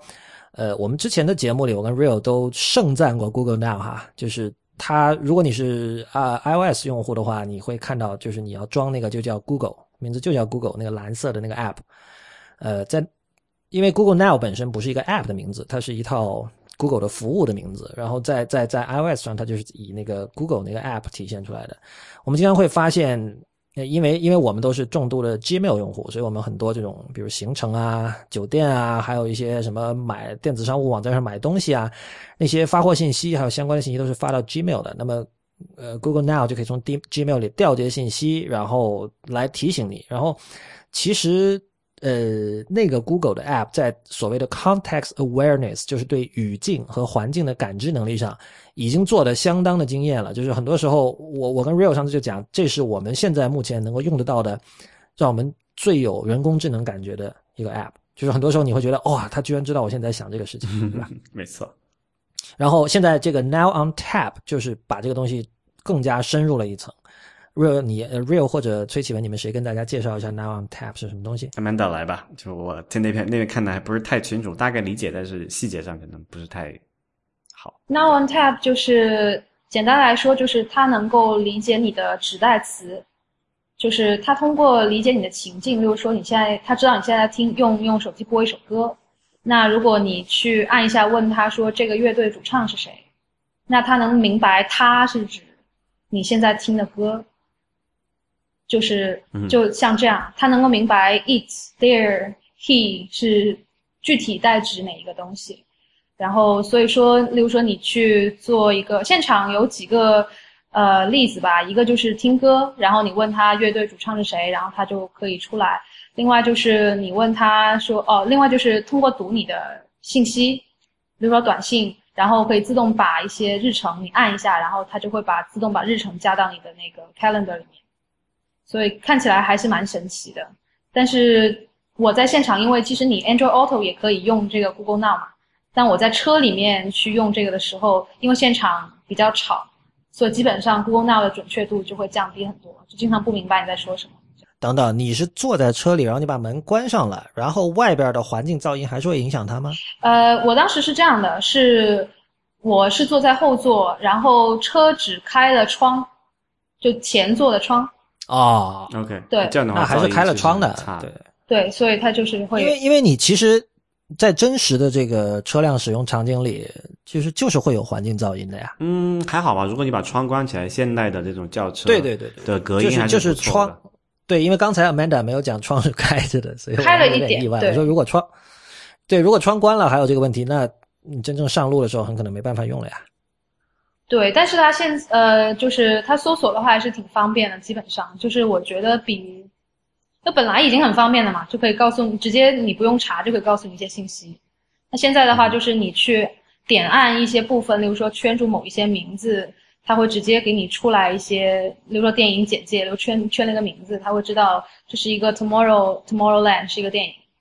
然后它会告诉你场次，像这种，所以还是蛮酷的。你你你有没有试一些比较老的电影？因为 Tomorrowland 这种，这肯定了，就是当下热门嘛。对对，但还没有试比较老的电影，所以可以等一下可以试一下，看看会不会有效果。这个我觉得应该问题不大，就是说，它其实我理解哈，就是 non Tap 这件事情是，简单来讲就是 Google 有可以动态拿到你更多的信息呢，然后提供给你更加智能化的选项，就所谓的更多的这个 context，对吧？你在干嘛？你在听什么？这些都是一个一些信号，可以让帮助那个人工智能去筛选，从那么多信息筛选出你觉得有用的。刚才讲那个呃那个 Amanda 讲那个代词的问题，就是这就是有了 context 就可以。用了一些什么的 shortcut 的方式去描述问题嘛？这件事情在现实生活中我们都是日很日常发生的呀。我们比如说刚才那个场景，在现实生活中，如果商场听到歌，诶，说诶这歌谁唱的，对吧？我们说这歌，对吧？我不是说商场里面正在播的这首歌是谁放的，我们不会这么去讲。所以我觉得这个东西的意义还是很大的。但是回到我们刚才那个 Lawrence 之前提那个问题，那如果你在乎隐私的话，你是不是要要觉得现在是心惊胆颤的时候了？因为他不光知道你，你你不光他不光知道你主动授权给他知道那些事情，他还知道你现在在干嘛。对，它会自动获取。对，它会知道 right now what they're listening to and what they're looking at，对吧？这种东西，所以我越来越倾向于那种说法，就是说隐私这种东西其实是没有什么太多讨论的必要，就是只是在于你到底能够提提供给用户多少的便利和多少价值。没有，我我还是觉得 Ben Evans 那个说法比较比较好。在未来，就是你担心隐私，就好像你现在担心银行知道你账户里有多少钱一样。没错，没错。就就没有没有没有人会担心这个了。而且就是而这件事情中，在现实生活中也是有很好的一个类比的，就是我们说，可能大家觉得在中国生活特别方便、特别舒服，为什么很多事情都可以花钱找人给你办嘛？你可以花钱找人给你打扫卫生，对吧？嗯，你可以花钱给人洗车，你可以花钱给你代办各种各样乱七八糟的东西。前段时间有个有朋友在问我一个呃申请加拿大签证的事情，他说，呃，我可不可以去找淘宝代办？只要一千，只要一千块钱，感觉还挺方便的。我只用提供给他我的身份证和那个什么一个一个基本信息就好了。我当时我就说，就才就为了省那一千块钱，你要交出这么多个人信息，你真的愿意吗？他说啊，我之前申请其他国家的签证已经交出很多信息了，所以好像也没什么，就那个什么了吧，对吧？好，包括像前面那个洗车的那个案例，你如果你要交给别人洗车，别人是不是是就包括你还不是洗车就趴车吧？不是有那个叫什么那个趴车服务嘛？呃，valley parking 对 valley parking 那个东西，你你是不是势必要让那个人开着你的车，在你不知道情况下开去一个你不知道什么地方的地方停着，对吧？然后你怎么知道他不会趁机在车里面做一些其他事情，或者翻里面车车里面放的东西？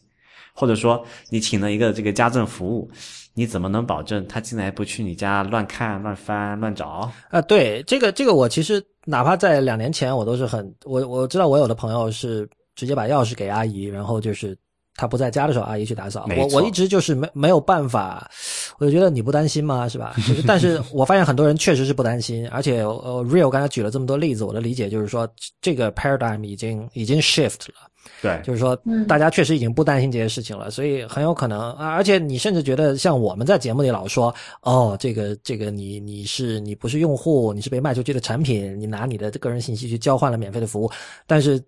可能百分之九十的人就是不在乎这种事情的，或许这样。我我刚刚就昨天上周五就是发的那封叫《无睡眠人生》的那个通讯，跟这件事情还有点关系啊。没入会的可以入会去看一下。嗯，所以就是说回来，就到这个 non tap 这件事情上，我觉得这个绝对是一个非常好的体验，而且就是就很赞嘛。但是就这个事情是会让更多人交出他我现实的这个信息，就告诉过我在干嘛，我在听什么，我在看什么。然后我对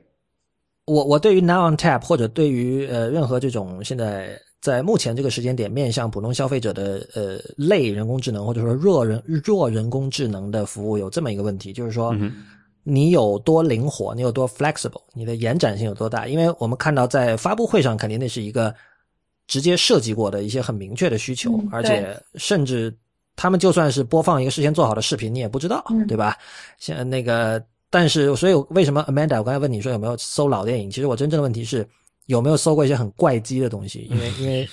因为这是为什么？因为人，因为人类是很怪机的，就是人类会搜各种你想不到的东西，在他看来很正常，但在一个不要说在一台电脑了，在一个可能另外一个正常的人类看来都很不正常的东西。那么，而且这种东西是怎么说啊？是一次过的，就很多人。他给 AI 只有一次机会，或者只有很少几次机会。如果用了一天，然后有四次都不行，我再也不会用了。我觉得可能很多人对 Siri 就是这样的一种态度吧。所以啊，还有另外一个问题是说，呃，持这种技术进步主义的人哈，他肯定很热衷于看到这个 AI 能够让自己的生活变得便利，这样一天早点到来。那么有没有可能他会在给 AI 下语音指令的时候？他会故意的简化自己的用词，会去调整自己的用词。我觉得这件这件事情就很有趣了，这就是切切实实的技术在改变，呃，有有产生了社会性的改变了。而且我而且我觉得这种改变有可能是很深刻的，因为语言的简化最终会带来思维的简化。所以从这个意义上说，这未必是一件好事。就是他为了让自己能够尽早享受到，就是在 AI 技术还没有足够先进的时候，他为了让自己享受到 AI 能够带来的便利。他甚至最终会简化自己的思维。其实我觉得这件事情已经发生了呀。我用那个 Siri 给他下命令布置的时候，我都会用一种非常固定的，它能够对啊相对容易识别出来的语句，比如说是 Remind me to do something，或者说说是呃 Make a schedule 什么什么之类的。对，就这些现实中我觉得已经发生了，但是是否长期来看会改变我们的思维习惯，我还没有意识到，可能是。我觉得很对，因为现在处于很早期的状态，对，你现在做的事情可能都是哦，给我加一个提醒事项这种，但是但是就是最终有点像是你跟 AI 说话，就有点像你跟一个三岁小孩说话，没错，你要你要你要 simplify 你的语言是吧？对，但是 Google Now 我觉得它在一定程度上想要比较照顾人类原来的语言，例如说像指代词这种，对，所以还是有点不一样。我觉得所有的 AI 开发者都是为了。就所谓 NLP 嘛，就专门一个领域，就是 Natural Language Processing，就是大家都希望能够让机器尽可能理解人类的自然语言。呃，但是就是说这里有一个时间差的问题，就是很可能我不知道，比如说五十年之后我们可以达到这样一个理想的状态，那在这五十年里，呃，人类会不会？故意让自己变笨去适应机器，其实我是在问这样一个问题。其实我担心的倒不是这一点，我担心的是另外一件事情，就是刚才你说的跟这个有关，但并不完全类同的事情。就是说，有些事情是机器做的比较好的，有些是机器是做的比较不好的。但是呢，对机器做的好的那部分，它会让你觉得这个东西特别好用，特别依赖东西做东西去做它。然后你知道人都是有惰性的嘛，就是在眼前有前面两条道路去达到同一个目标的时候，嗯，他会去选择更加容易的那一条。对吧？如果说有这么一个有两种条道路，一条一条是可以机器用那个什么 Siri 也好，Cortana 也好，还是 Google Now 这种语音识别，可以帮你更加快速、更加容易的去实现的时候，你常常会选择那条道路。然后久而久之，那条道就那条道路就会变成了唯一条道路。这样的话，你的你的什么，你眼前的这个选项就已经变少了。说到 Cortana，最近应该大家有看到新闻，就是它也要上 iOS 了嘛？嗯，对。所以。以后的情况我不知道，就是普通人怎么选呢？比如你的 iPhone 上有三套这个人工智能系统，没有什么好选的，iOS 上必然不会开放系统平台给 Cortana 和那个 Google Now 用，他们只能在自己的那个 App 的对，是那的，个那个框框里面玩，就不能做到像那个啊、Siri 那样可以去遥控去控制你的其他的任何，就是包括添加日历啊、添加那个什么提醒啊这样一些功能的。对，但你知道，就是第一方肯定是有它的优势，这个毫无疑问。但是，然后 Cortana 那边不说哈，微软是另外一种一种情况。那 Google 正如刚才我们所说的，就是它是以一种非常坚决的意志在不停的推进 Web 这个平台。所以，你比如说你说加日历这种事情，嗯哼。它加到 Google Calendar 怎么样？呃，如果也可以啊，对，没错，就是说自己平台都推自己平台的东西嘛，那 Cortana 那边就推到自己那个什么 Windows Service 那一块去了。这就是我们以前说的 Meta 平台嘛，就是 Google 一直想做 Meta 平台，而且它它现在其实在在 iOS 上做的挺好的，应该说，你你比如你买台 Android 手机的话，可能一开始有一个叫 Google 的文件夹，里面有 Google 的全套的东西，然后 iOS 虽然没有，但是我相信很多人会，他每天日常用的 App 里，Google 会占很多很很大很大的比重，比如说有的人用 Google Inbox，是吧？然后你。而且这这说的不只是网络服务那边的，就是我我还没有算上，比如说你你其实用 iOS 内建的日历，但你背后的那个 backend 是 Google Calendar，对对，这些我都不算了。就是我说那个本地的 app 本身就是 Google，这样的例子都会很多的。因为我知道以前很多人他是不用 iOS 内建的 Mail 那个软件的，是用我就是啊 Gmail。对啊，你就是啊，对对吧？然后你又有那个 Google 点 App 本身，然后乱七八糟各种各样的东西，Google Drive，现在又有啊 Cardboard，对吧？其实最重要是 Maps 啊、YouTube 啊这些。啊，对啊，对啊，对啊，对啊，所以就是 Meta 平台嘛，所以所以我就想，我我就在说啊，就一般人真的你怎么选？当然就是我觉得 Siri 永远有你可以长按 Home 键就把它调出来这样的一个优势，或者有什么 Hey Siri 这样的优势，但是 Cortana 的机会在这里在哪里？我不知道。就是那些白领用户嘛，他们要跟多平跨跨平台协作的时候，这里就有好处了呀。嗯，他可以在那个 iOS 上面用一个 Cortana 的 app 去布置任务，但是这个东西最终是通在他们的 PC 上面反映出来的。嗯，啊，这可能是它的那个微软的一个切入点吧。但至于说这条这种什么好戏到底能不能够最后演成，我觉得还是要待观察的。呃，我觉得谁要是先把这些东西给拟人化，就做出一个 人物一个个人物形象，然后让宅男们可以选，这个就太好了。经他有有小兵啊，小娜，对啊，在国内已经搞得对，但不是，但是你应该有一个一整个一套，你知道适应包括卡通形象那些是吧？对口口味、性取向各种各样的。其实在这三个里面，应该是也是 Cortana 的就具象化做的最最完善的一个方面嘛。因为首先它本来就是在一个电影还是游戏里面人工智能嘛，嗯然后它是有那个谁真人那个那个谁给他配音来着，嗯，哦，我不我不知道他那个声优好像是一个真人的，然后 OK，然后他在那个电影里面有形，那个游还是游戏里面又是有有一个实体形象的嘛，所以我觉得这个还是挺好类比的。然后在国内，他们在微软中国就推的那个什么小兵啊，也搞得非常，虽然这个有点那个什么呃性别歧视啊，但是搞得非常那个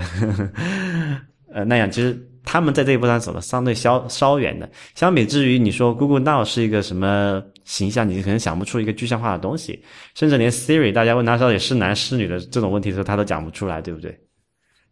呃，其实就是说，是不是人工智能的声音一定要像活人？我觉得不一定的，因为你看，万千这个歌迷能够接受初音未来那样的唱腔，你知道吧？就是那个完全是一个很不人性化的唱腔嘛，就一听就是机器唱出来的嘛。但是大家并不在乎，所以呃，我们也知道，目前这三家无论是哪家，它读出来的那个语音都不可能跟活人一样自然嘛。然后事实上，我不知道你们俩，我在看《Her》那个电影的时候，我唯一觉得有一点。呃，违和感的，就是那里面的一切都太人性化了。是啊因为它本来就是真人的对话嘛。对啊，斯嘉丽·约翰逊，对啊，我知道啊，但是就是它里面那个角色其实是个 AI 嘛。对然后我我我不知道为什么，就是说我个人来讲，好像不期待 AI 变得语音变得非常的自然，就不期待 AI 的一切跟跟人真的一样。那、这个就是这个有点像电影和这个那科幻，那毕竟是一个科幻片嘛。科幻片和现实的区别就是，科幻你可以讲一些很多东西，因为在那个 Her 里面，甚至他到那个 AI 到了一个什么样的程度，他们甚至可以去抛弃人类，自己去自己去玩自己的什么哲学思考去了，对吧？这个这个已经跟我们现代所理解的，就是他那个不是 AI 哈，他那个是 SI Super Intelligence。我们现在还是 artificial intelligence 还没还摸还没摸到门呢，对不对？然后我们再还有这个什么 RI，就是 real intelligence 人类的这个东西。所以这这其实是三个不同不同层次的一个东西，就不能够这么直接线性来比较。我觉得，我觉得你说的很对，就是说，呃，你刚才提到这是电影，对。那么我我的理解是，电影和真实生活的区别往往是，就是电影会把某一个倾向的东西，就文艺作品会把某一个倾向去夸大它，而且往往是，呃，在传统定义上比较美好那个倾向，而现实往往是比较脏的。嗯但比较脏，它不代表它不好用，它仍然是可以用的，对吧？对对，就是呃，但是就是从我从我的角度来看，我会觉得说，呃，把一个东西以一种呃理想的、过于美好的一种形式传递出来，这是一种十九世纪的美学。嗯哼，就是那个那个时候，我们强调的是说，我说这个艺术作品是在模仿生活，嗯然后呢，呃，所谓源于生活还要高于生活嘛。高于生活的意思就是说我虽然模仿生活，但还不够，我还要让它，我要把生活里所有那些脏的东西，让我们觉得不爽的给抹掉，是吧？这样让人们就是这是一种这是一种逃避嘛，就是大家上班苦哈哈的，然后我现在我要看作品，我就要看，要要爽，要让自己的各种脱离现实嘛对，能够得以实现对。但是我自己，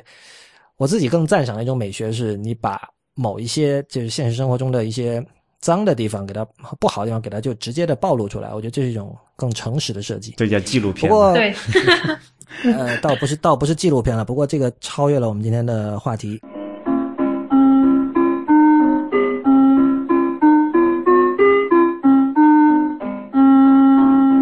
您现在收听的是 IPM 博客网络旗下的科技节目《IT 公论》。那么今天我们请来了好奇心日报 QDaily 点 com 的特派驻美记者崔启文小姐，跟我们一起讲 Google I/O Google 的开发者大会刚刚结束的开发者大会的一些事情。哦，我们现在就进入今天的最后的环节哈。呃，我们终于可以讲到一些，虽然现在大部分人玩不到，但是可能会让他们很兴奋的一些东西。就是我们数一下，这次他发了多少，就是属于这一类的东西啊。Cardboard Google Cardboard 就是 Google 做了那个虚拟现实眼镜，嗯发了新的一代、新一代的版本。嗯，然后有 Brillo，Brillo 我觉得应该放到这里面来讲，就是 Google 做的一个物联网的操作系统，就是呃是根据 Android 改的吧？嗯是根据 Android 改的，对。然后那个有一个叫刚才讲过叫 Project Jacquard，就是他把这个纺织品把布料做到能够当这个触屏来使用啊，可以可以触摸，可以去当成一个等于说当成一个新的输入设备了。然后还有一个叫 Project Solid，这个是呃呃 Amanda 是什么来着？是一个微型的雷达的芯片，就是有你你们应该很熟那个 Leap Motion 吧？就是呃，我知道，但不能说很熟。对，就是你隔空，然后可以用手指，然后操控，然后呃，它这个实现方式是用雷达，然后像 Leap Motion 或者像 Kinect，它用的方式不一样，图像捕捉啊，像之类的。嗯，然后它可以做的很精细，嗯，然后还有那个用一圈那个 GoPro 做那个叫 Jump，我我觉得 Jump 其实是很有意思的，就是它它是第一次有大公司呃正面的来试图解决 VR 虚拟现实的内容创作的问题，因为我们之前看到。呃，跟 VR 相关的各种产品，无论是 Oculus Rift 还是呃索尼的 Project 呃叫什么 Morpheus，、嗯，还有那个 Valve 那个游戏公司和 ZTE 中兴要合作的一个虚拟现实的眼镜，这些东西基本上，呃，都是在明年第一季度或者今年年底，那个 Valve 那个好像今年年底吧就会出来了。嗯然后当然还有就是目前已经出了两代，已经可以买得到的那个三星的那个 Gear VR，那那个其实就是嗯。Oculus 做的，对，对吧？这些东西全都是在解决你怎么看 VR，对吧？对，但是如果没有东西可看，那你买这些设备也没有用，就像你买了个电视机，然后没有电视剧一样。那么呃我们都知道，就是呃 VR 里面的东西是三百六十度全景的嘛，那我们普通的这个摄像机是很难很方便的去拍这样的东西的。我们比如说像我们看到 iPhone 它有这个呃 panoramic 拍全景图的功能，那你从左到右缓慢的拉一圈儿，但这仍然只是在一个维度上的，对吧？你要嗯能够把你这个包围你的包裹你的整个环境拍下来，就不是现有的这种民用设备可以做到的。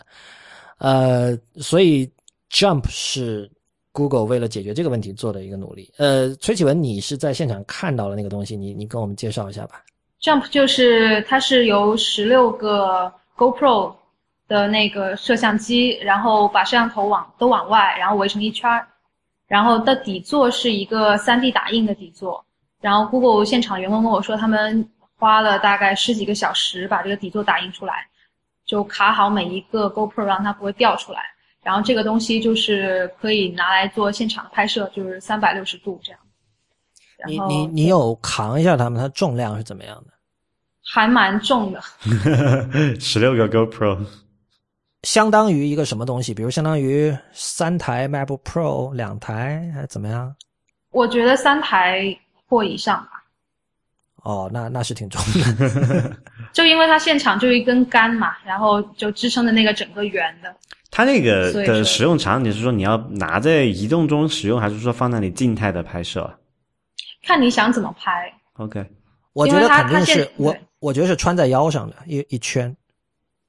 好，就人对，站在现场没有展示。人站在中间吗？你想那个拍摄场景还是挺诡异的。你要拍，就你过去用那个什么那个什么 Steadicam 斯坦尼康对吧？你只有一个焦点，你还比较好。你一个怎么后后面支架怎么丑无所谓，但如果你要拍一圈的话，你那个摄影师必然只能站中心了，对不对？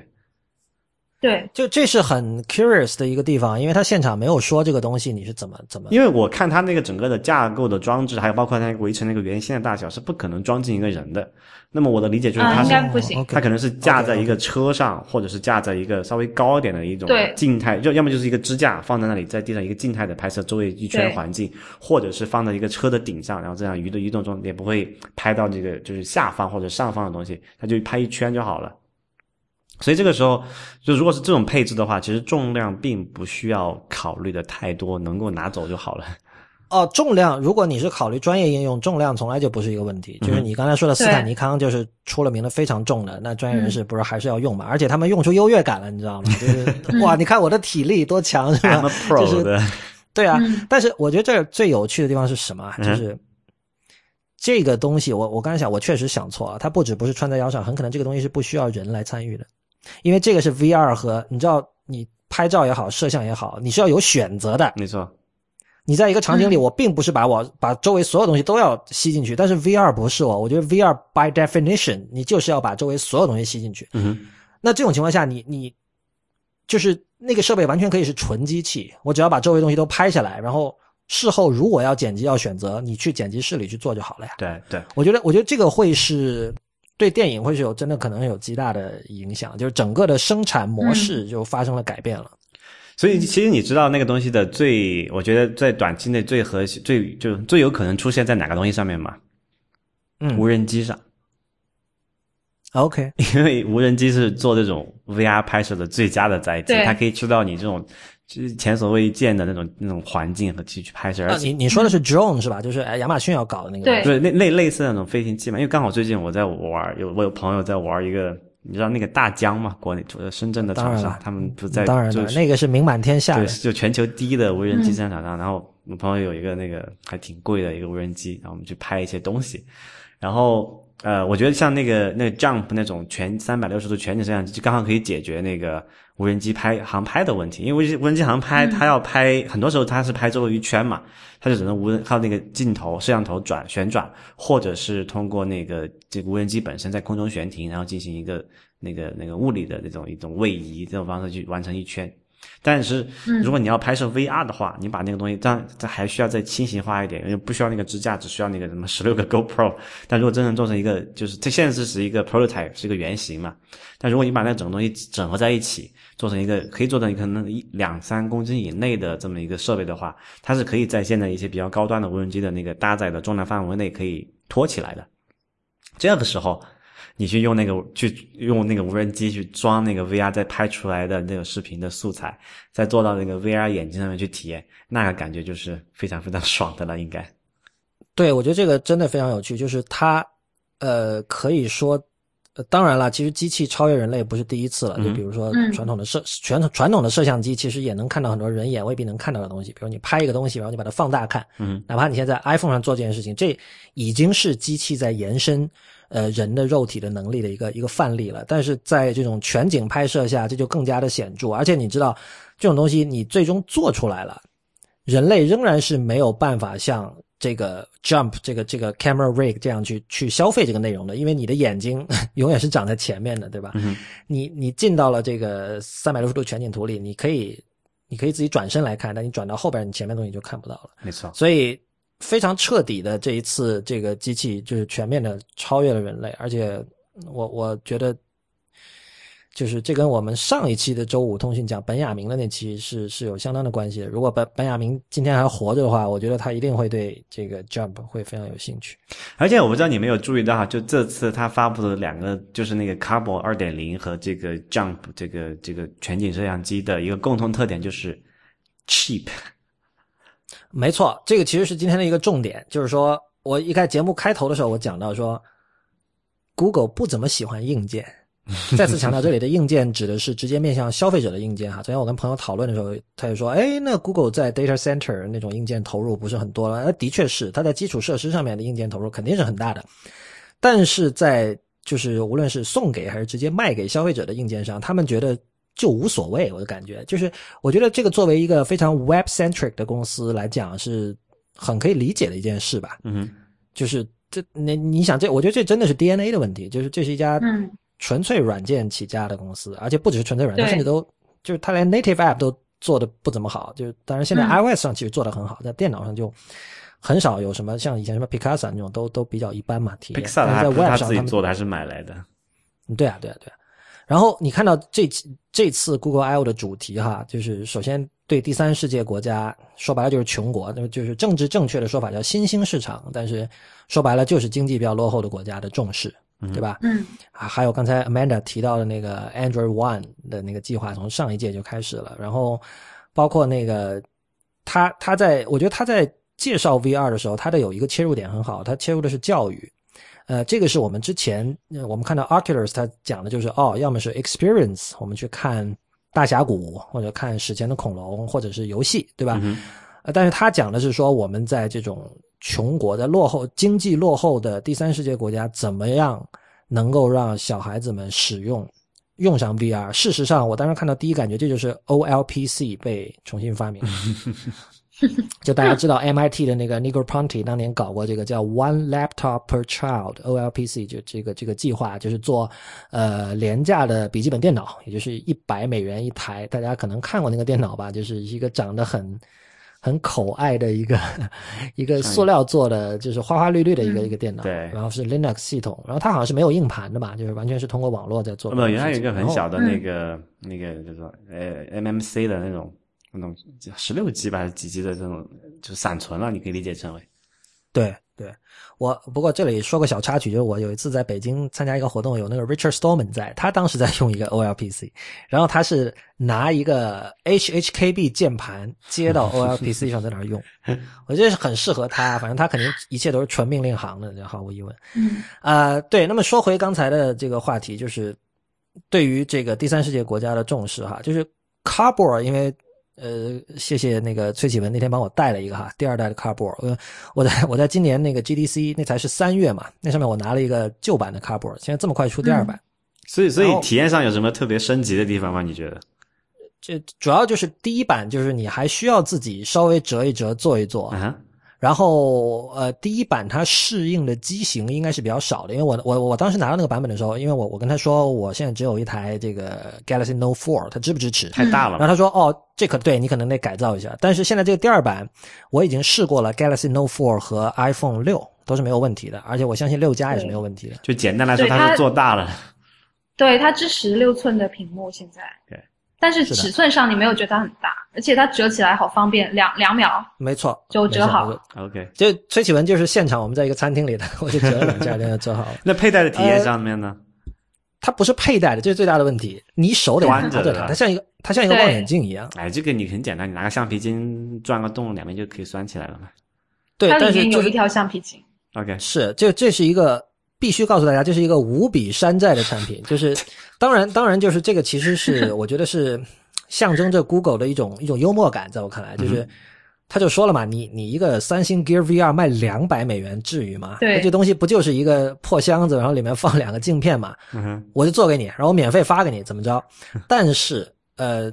比如说现在我们能够享受到的 VR 产品啊，如果说可能很多人在不同的场合试过了那个 Oculus 的那个 Crescent Bay，、嗯，那可能是代表的最高级别的，对，因为它现在是九十 FPS 吧，所以它的那个解像度什么都是最好的，然后不会有 motion sickness 什么的。然后其次可能是三星 Gear VR，现在出了两代对，我手里那是第一代，Cardboard 绝对是最差的。那肯定的，这个什么成本两两美元的设备吧？不，首先它完全漏光，好不好？完全，嗯，那 VR 整天说要 immersive，它完全不 immersive。你，我我昨天最搞笑的时候，我在里边看它其中一个东西的时候，上面有一条 iMessage 进来了，然后我就叮一响，然后我看到上面那个通知中心有一个东西下来，我心想，诶，这时候我该干嘛？我不是在 immerse 吗？然后我怎么去操作这个东西？然后我就很很二的把那个 cardboard 打开，然后把手机拿出来就回短信。所以，但但我觉得哈，这个如果你把它理解成就是说把它看成是 Google 面向新兴市场的策略的一部分的话，那一切就可以理解了。嗯哼，就是我首先让大家让新兴市场的人明白 VR 是怎么回事儿，对他们来说，这个可能是最最重要的。对，那么慢慢的以后，就是比如再过五年、十年，VR 已经变得 affordable 了之后，然后那个时候新兴市场可能的经济也会有了发展，那时候我们再说，嗯对吧？对，而且，如果是你是打你是做教育的话，其实不需要真的不需要那么 immersive，漏光无所谓的。，对，就看到就行嘛。就小但小但小孩子的脑补能力是很强的，是吧？对，对，但是你会觉得使用过程中会眼睛对焦会有一点问题啊。没，错，嗯，对就是昨天有人写了嘛，就是说你现在 VR 要做到 Retina 品质，你需要的解像度是一万二千六百乘以六千像素，好像是这样。嗯，所以所以就是目前我们用的这些，就是真的是属于很初级的设备，就是大家千万不要有任何期待。就如果大家用了 Cardboard 发现里面东西是模糊的，完全正常，不要不要吐槽。对，我而且这里那个 iOS 和 Android 有个很有趣的区别。首先说一下，这个可能 Google 前天正式推出了 Google Cardboard for iOS 这个 App。是第一次使得苹果的生态圈跟 VR 产生了一点关系吧？之前对之前我们都说，就是苹果系统的人就不要去想什么 VR 的事情了，也感觉不出苹果对这方面有兴趣，而且以苹果以 iOS 的这种封闭性，就是也不太靠谱。然后果然现在，比如说你在这个 Google 的那个在在 Android 上的 Cardboard App 里面，你是可以装各种所谓的 VR experience，装了之后，你的那个首页就会多几个图标嘛。嗯，嗯然后我就发现，就等于说它是一个自己的一个小的一个小 App Store 了，你这么理解。然后我就发现里边就是这一点非常符合 Android 的特点，就是有很多名不副实的 App。比如说，我首先看到一个是 色情的，我说哇，终于呃我没有体验过哦，一定要试一下。叫什么 Swimming Pool 还是什么？整个它的那个介绍就语焉不详。然后结果下载下来看，跟色情一点关系都没有，好吧？又让你失望了。骗下载了。对啊，就是一堆乱七八糟的，不知道是一开始还说哦，你一定要十八岁还是多少，进去之后就是一堆乱七八糟的五光十色的像万花筒一样的东西，然后反正你知道，你看这个东西手得一直举着咯，你举了一一分钟没有看到任何色情场景，那肯定就不看了呀，肯定就直接删掉了，好不好？而且而且那 couple 我最高的使用的时间就是大概三分钟，我就受不了了，就是你你们没有把那个橡皮筋装上吗？没有，就是用手举着，特别其实挺挺不舒服的。所所以那个橡皮筋装上是个什么样？装上之后会解决这个问题吗？我不确定啊，因为我没有对，而且而且有个问题就是那个是纸皮嘛，所以如果最好洗了脸再用嘛。会掉渣吗？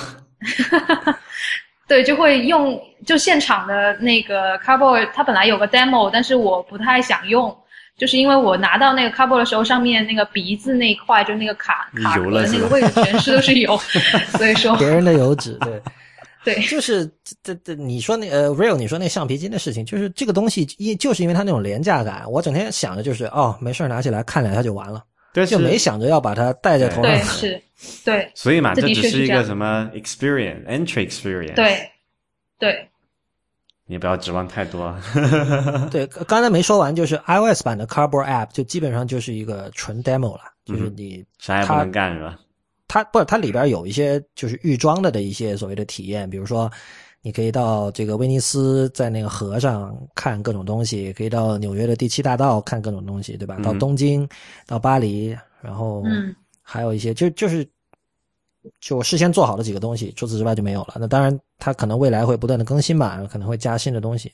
但是目前为止，所有所有的我们看到的，包括 Oculus 的所有东西，都摆脱不了技术 demo 这样的一个嗯一个阶段。那何况 Cardboard 给你的技术 demo 还是在这个怎么说啊，production quality 上是远远不如 Oculus 的，就是这样一种情况。所以倒并不是说批评 Cardboard，我觉得 Cardboard 作为一个把 VR 向更多的人普及的设备，我觉得是非常好的。但是就是我请大家不要对它有呃不切实际的期待。所以我是可以自己剪一个吗？如果没有的话 可以可以，它它整个是开源的 OK 对，你可以 download 下来，然后自己剪。，OK，啊，有空试一下。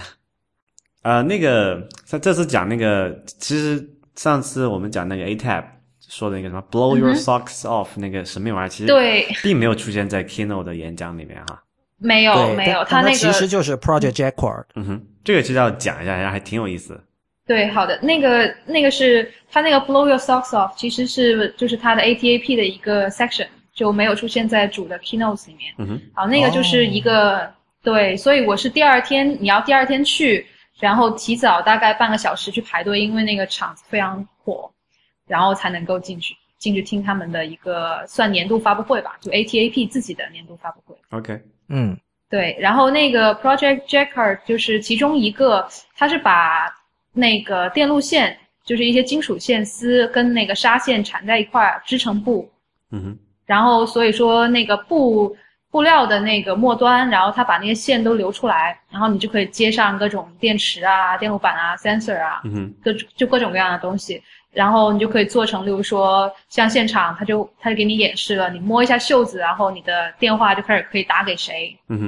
哼，然后例如说你对，然后例如说你这块布放就那个衣服上面，呃，你在手你手机在播放音乐，然后那你可以用那个衣服的袖子，比如说用来增减增减一下音量，嗯哼。用来换下一曲，快进然后快退这样。呃，我就有一个问题，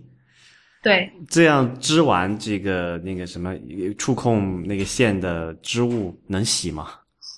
能呃那个衣物本身能洗，但是就配套的一些电池啊那些东西是不能洗，那些要先拆了，然后再就是每次还得拆掉那个那些电路板，然后再丢进去洗，洗完之后我拿出来再接上电路板，我那个触控还可以用。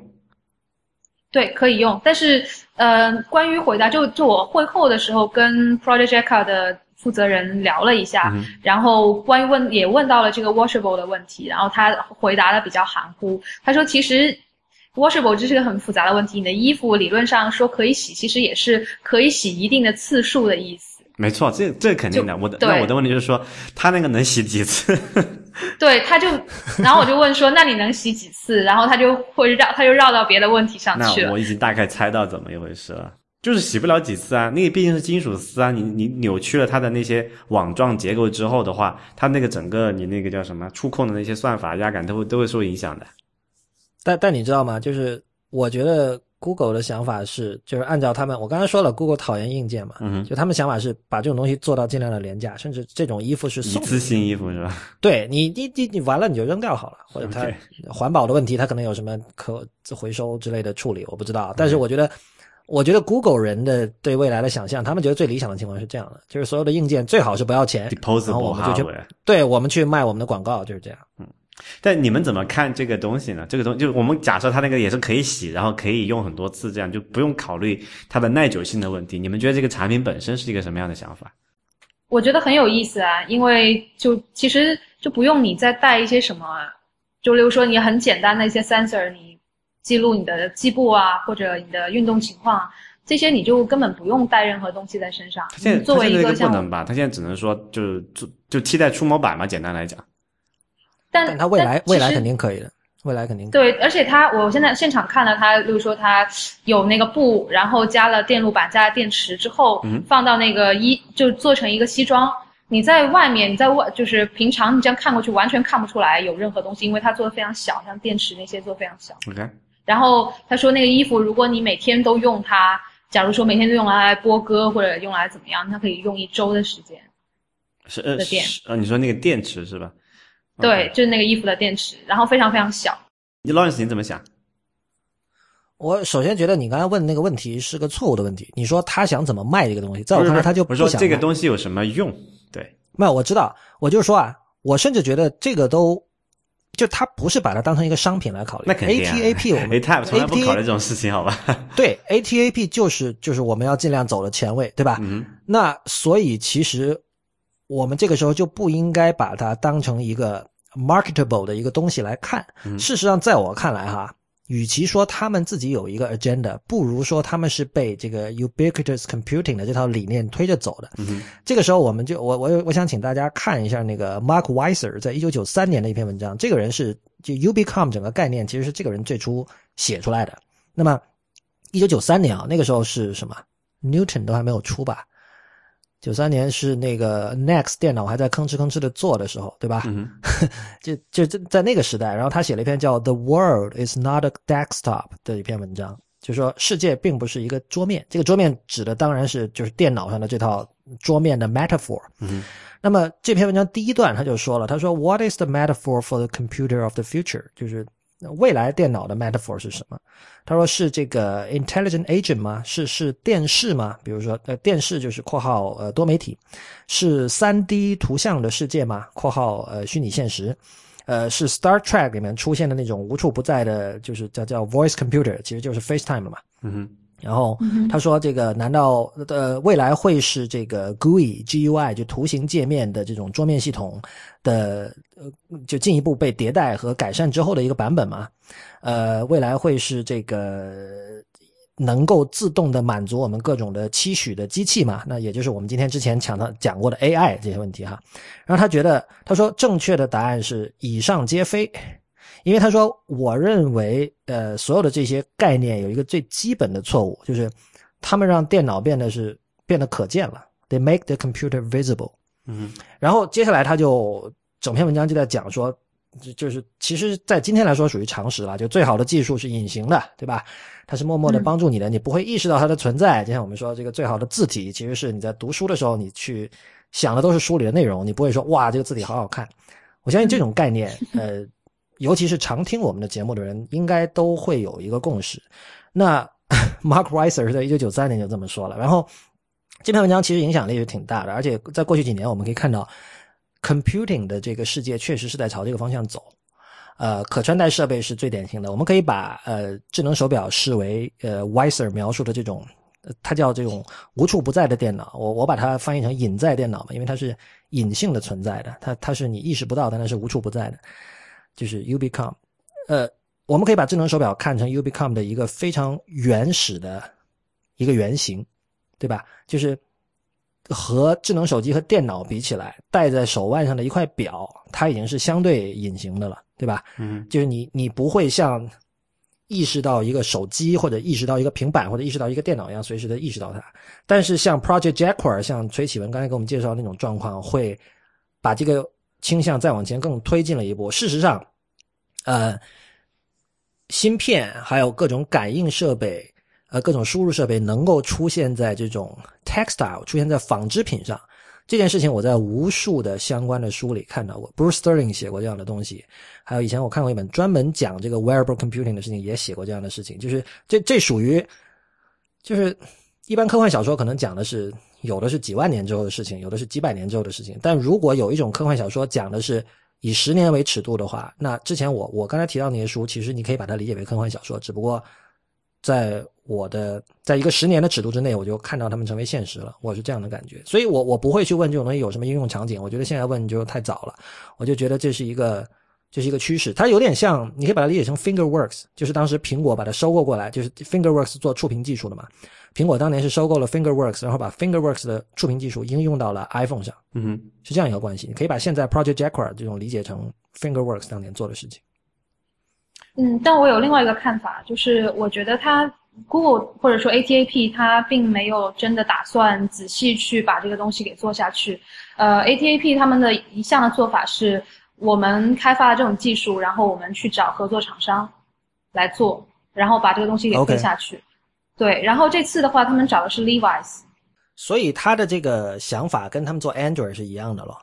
对，是的，所以他那个他把哎他把 Levi's 人请过来，其实的确也如你所说，就是我们问了说那你的 roadmap 是什么？会做到牛仔裤里面吗？还是会做到非牛仔裤的布料里面？怎么着？问了很多详细的问题，但是他全部都打回去了，就是他们还没有任何 roadmap，他没有任何具体的设计的计划，但是他们只知道这个会出这样。这其实是一个公关上的问题，就是信息传递的问题。就是对在在以前来说，像这种呃相对处于特别早期阶段的技术是没有必要对外公布的，但是在今天呢，就是就是公布黑科技成了一种宣传自己的一种很有效的方式嘛，因为这个普通人对于科技的兴趣前所未有的高涨，所以尤其是你。尤其现在 怎么说啊？就是我上次在这个《好奇心日报》一篇文章里我也讲嘛，大家对于几家科技公司就好像对待那个 Marvel 的漫画一样，就是对待什么蜘蛛侠、蝙蝠侠，大家都老老商量是超能超人能打得过蜘蛛侠，还是蝙蝠侠能打得过超人，就这种问题。大家对于每家科技公司都有无数的这种情感投入，然后其实我觉得很多公司应该是在有意识的利用这一点。就比如说有一帮果粉觉得苹果很牛，然后我们就出一个虽然现在可能还没有实际落地的一个产品，但是我给大家画饼嘛，就是你看，其实其实我仓底压着很多宝，我现在我给你稍微看两眼哈，就就这么个意思。对，对，我觉得是有这么个意思。我我说一下我的看法吧哈，就我觉得我先说一下我的基本判断，就是这个东西肯定是要死的，就是 textile input 这东这个东西本身是一个，你可以说它是一个伪命题。就现在我们来看，在这个 wearable computing 的最大的障碍是什么？并不是说我们缺乏好的输入方呃输入方式，而是缺乏足够方便的输出的方式。什么意思？输出是指从设备到人嘛，输入方式是从人到设备。这个 Project Jaguar 等于是一个可以编织在衣服里面的触控板，对吧？这个并不解决当前的主要矛盾。当前的主要矛盾，之前我们已经讲过了，就是什么，呃，人们对越来越大的屏幕尺寸的需求和越越来越小的这个这个口裤带口那个什么兜的那个矛盾嘛。所以，嗯这里面就是它的在需求这个诉求上，就是一个没有没有击中那个 wearable computing 的痛点的一个东西。然后另外，呃但你不觉得嗯刚才崔启文讲那个跑步的使用场景，我觉得很好吗？跑它那个起码 Project Jaguar 本身是不解决那个进动计步的问题的吧？如果我没有理解错。对，这肯定就是我我我们现在讲的事情，肯定是至少五年以后的事儿。那那那个我们那个那个太长了，我们先就先看他展示给我们的东西，因为如果他这个做不成，那后面那个事情就不用想了。跑步的那个问题，其实现在已经就解决，之前那个 Nike 那个已经做过了嘛，在鞋子里面植入一个芯片，这个更很隐在啊，完全完全不存在。后来怎么样，其实也 也就挂掉了，对不对？所以我觉得那个并不是一个值得多有多少值得期待的东西。但是，而且这个为什么我说 Project Jaguar 它它可能和它和一定是死掉的东西，它不是说它是当然输入是一个要解决问题，但不是痛点。但这个还不是它最重要的问题，它最重要的问题还是文化上的，就是说你为什么我们讲 Google Glass 死掉了？它是在文化上死掉了。它本身产品是很酷的，它甚至说你从产品的有用有用性和潜能来讲，它是远远高于这个 Project Jaguar 的，因为它解决的是一个输入的那个输出的问题，就是你能看到什么东西，你可以推戴个一个眼镜，不需要一个很大的屏幕、很大的手机就可以看到一个非常详细的内容。但是那个是一个远景，它是可可能实现的，只是说它的第一代原型机、第二代原型都没有实现这一点，但是它那个潜能是有的。但 Project Jaguar 完全不具备这种潜能。但是文化上，Project Project Jaguar 可能比那个 Glass 还惨。因为什么？为什么？它是改变的是一个，这是完全是一个 fashion industry 的东西。我们说做一个智能手表都已经非常非常难以去触及这个市场，因为一个，因为它就是一个，它不纯粹是一个 tech gadget。所以要 Levi's 啊，对，但是我的 point 是说，Levi's 这个东西本身不能解决这个问题，你知道吗？这个东西，这个是很在文化上是一个非常奇怪的一件事。你想象一下一个场景，假设我们举一个最极端的例子，Levi's 把那个那个 textile 的一些布织到了裤裆那个位置，然后你想象一下会发生什么事情？不是我，我觉得就是你应该把 Project Jaguar 在 Google 在这方面的这个角色想象成，比如说印染厂嗯或者是纺织厂，没错啊。然后对就我我我我不是说争论它这个东西在是否它变成一个实用的商品化的东西，我觉得这个方向是不对的，就是往 text 往那个布料里面植入这种东西，这个方向是有问题的。这个方向难道不是中立的吗？呃，中立是指什么？就是它没有对与不对啊，它就是有这么一种 capability，然后你怎么用，就是像你说的是 fashion industry 要想的事情。没错，你可以从这个从做的那个这个东西来判断，但是你可以想，Google Glass 它也是中立的呀。对不对？但结果怎么不，样？但 Google Glass 不一样，Google Glass 整个产品都是 Google 自己做的，而我们之前已经说了，Google 是不喜欢硬件的。不不，就我觉得我说这个重点是说，我们不能从你不是不是从产品来判断最终结果怎么样，但是我们你要考虑这个产品最终能不能够被这个社会所接受，你就是要考虑那些很多非非理性、非技术的东西啊。我觉得这个东西是死路一条的。对，但是我觉得 Project Jacquard 是非常 low level 的东西，就是它还没有到，它它绝对不会跟普通消费者见面。这就像有这个崔启文可能熟吧，有一些时装设计师也会，他会做到一定阶段，他说我要深入这个 material 本身了，好像三宅医生是这么搞的吧？嗯哼，三宅医生不是做过一些什么，只用一刀把一块布，然后只剪一刀什么的那种东西，就是他们会开始就就像 Johnny Ive 他们会去研究金属的这种质感和材料的特性一样，就是时装设计师也会去研究各种布料的这种特性。那么在未来肯定就是会有时尚界的人给像类似 Project Jacquard 这种人，就去他们之间会有很多沟通的嘛，就是说，就他们的沟通想讨论的就是刚才 Real 所担心的那些问题，呃，某一种设计，呃，这种布料能不能支持，或者这种布料的某种特性，呃，当我们推出市场的时候会引起什么样的反弹，这种事情其实是需要听 fashion industry 的意见的，我是这样的看法。那那个还很远。太远了。对，对，但是有可能比我们想象的近了，这个我相信大家都会有有这种有这种自觉。就即便如此，就是我觉得还是很大可能性是死路一条的。就是我们你看现在的也有不少什么厂商在找什么 fashion 的水来做表，是华为吧？是找了一个法国的一个什么设计师来做他们那个表的一个什么设计总监还是什么样的职位。但你知道，并不是说你有了一个时尚，你有一个时尚圈的人，你是一个科技公司，你就能把这个事情做成了。能能做死的概率太大了。我们看到多少这种所谓的这种跨界的东西，最后出来惨不忍睹的。这个呃不，我觉得这个 Project Jacquard 最终是要成为像 USB 这样的东西，成为一种业界标准，对然后大家去我觉得用它，对就是这样。我觉得他不会。对，其实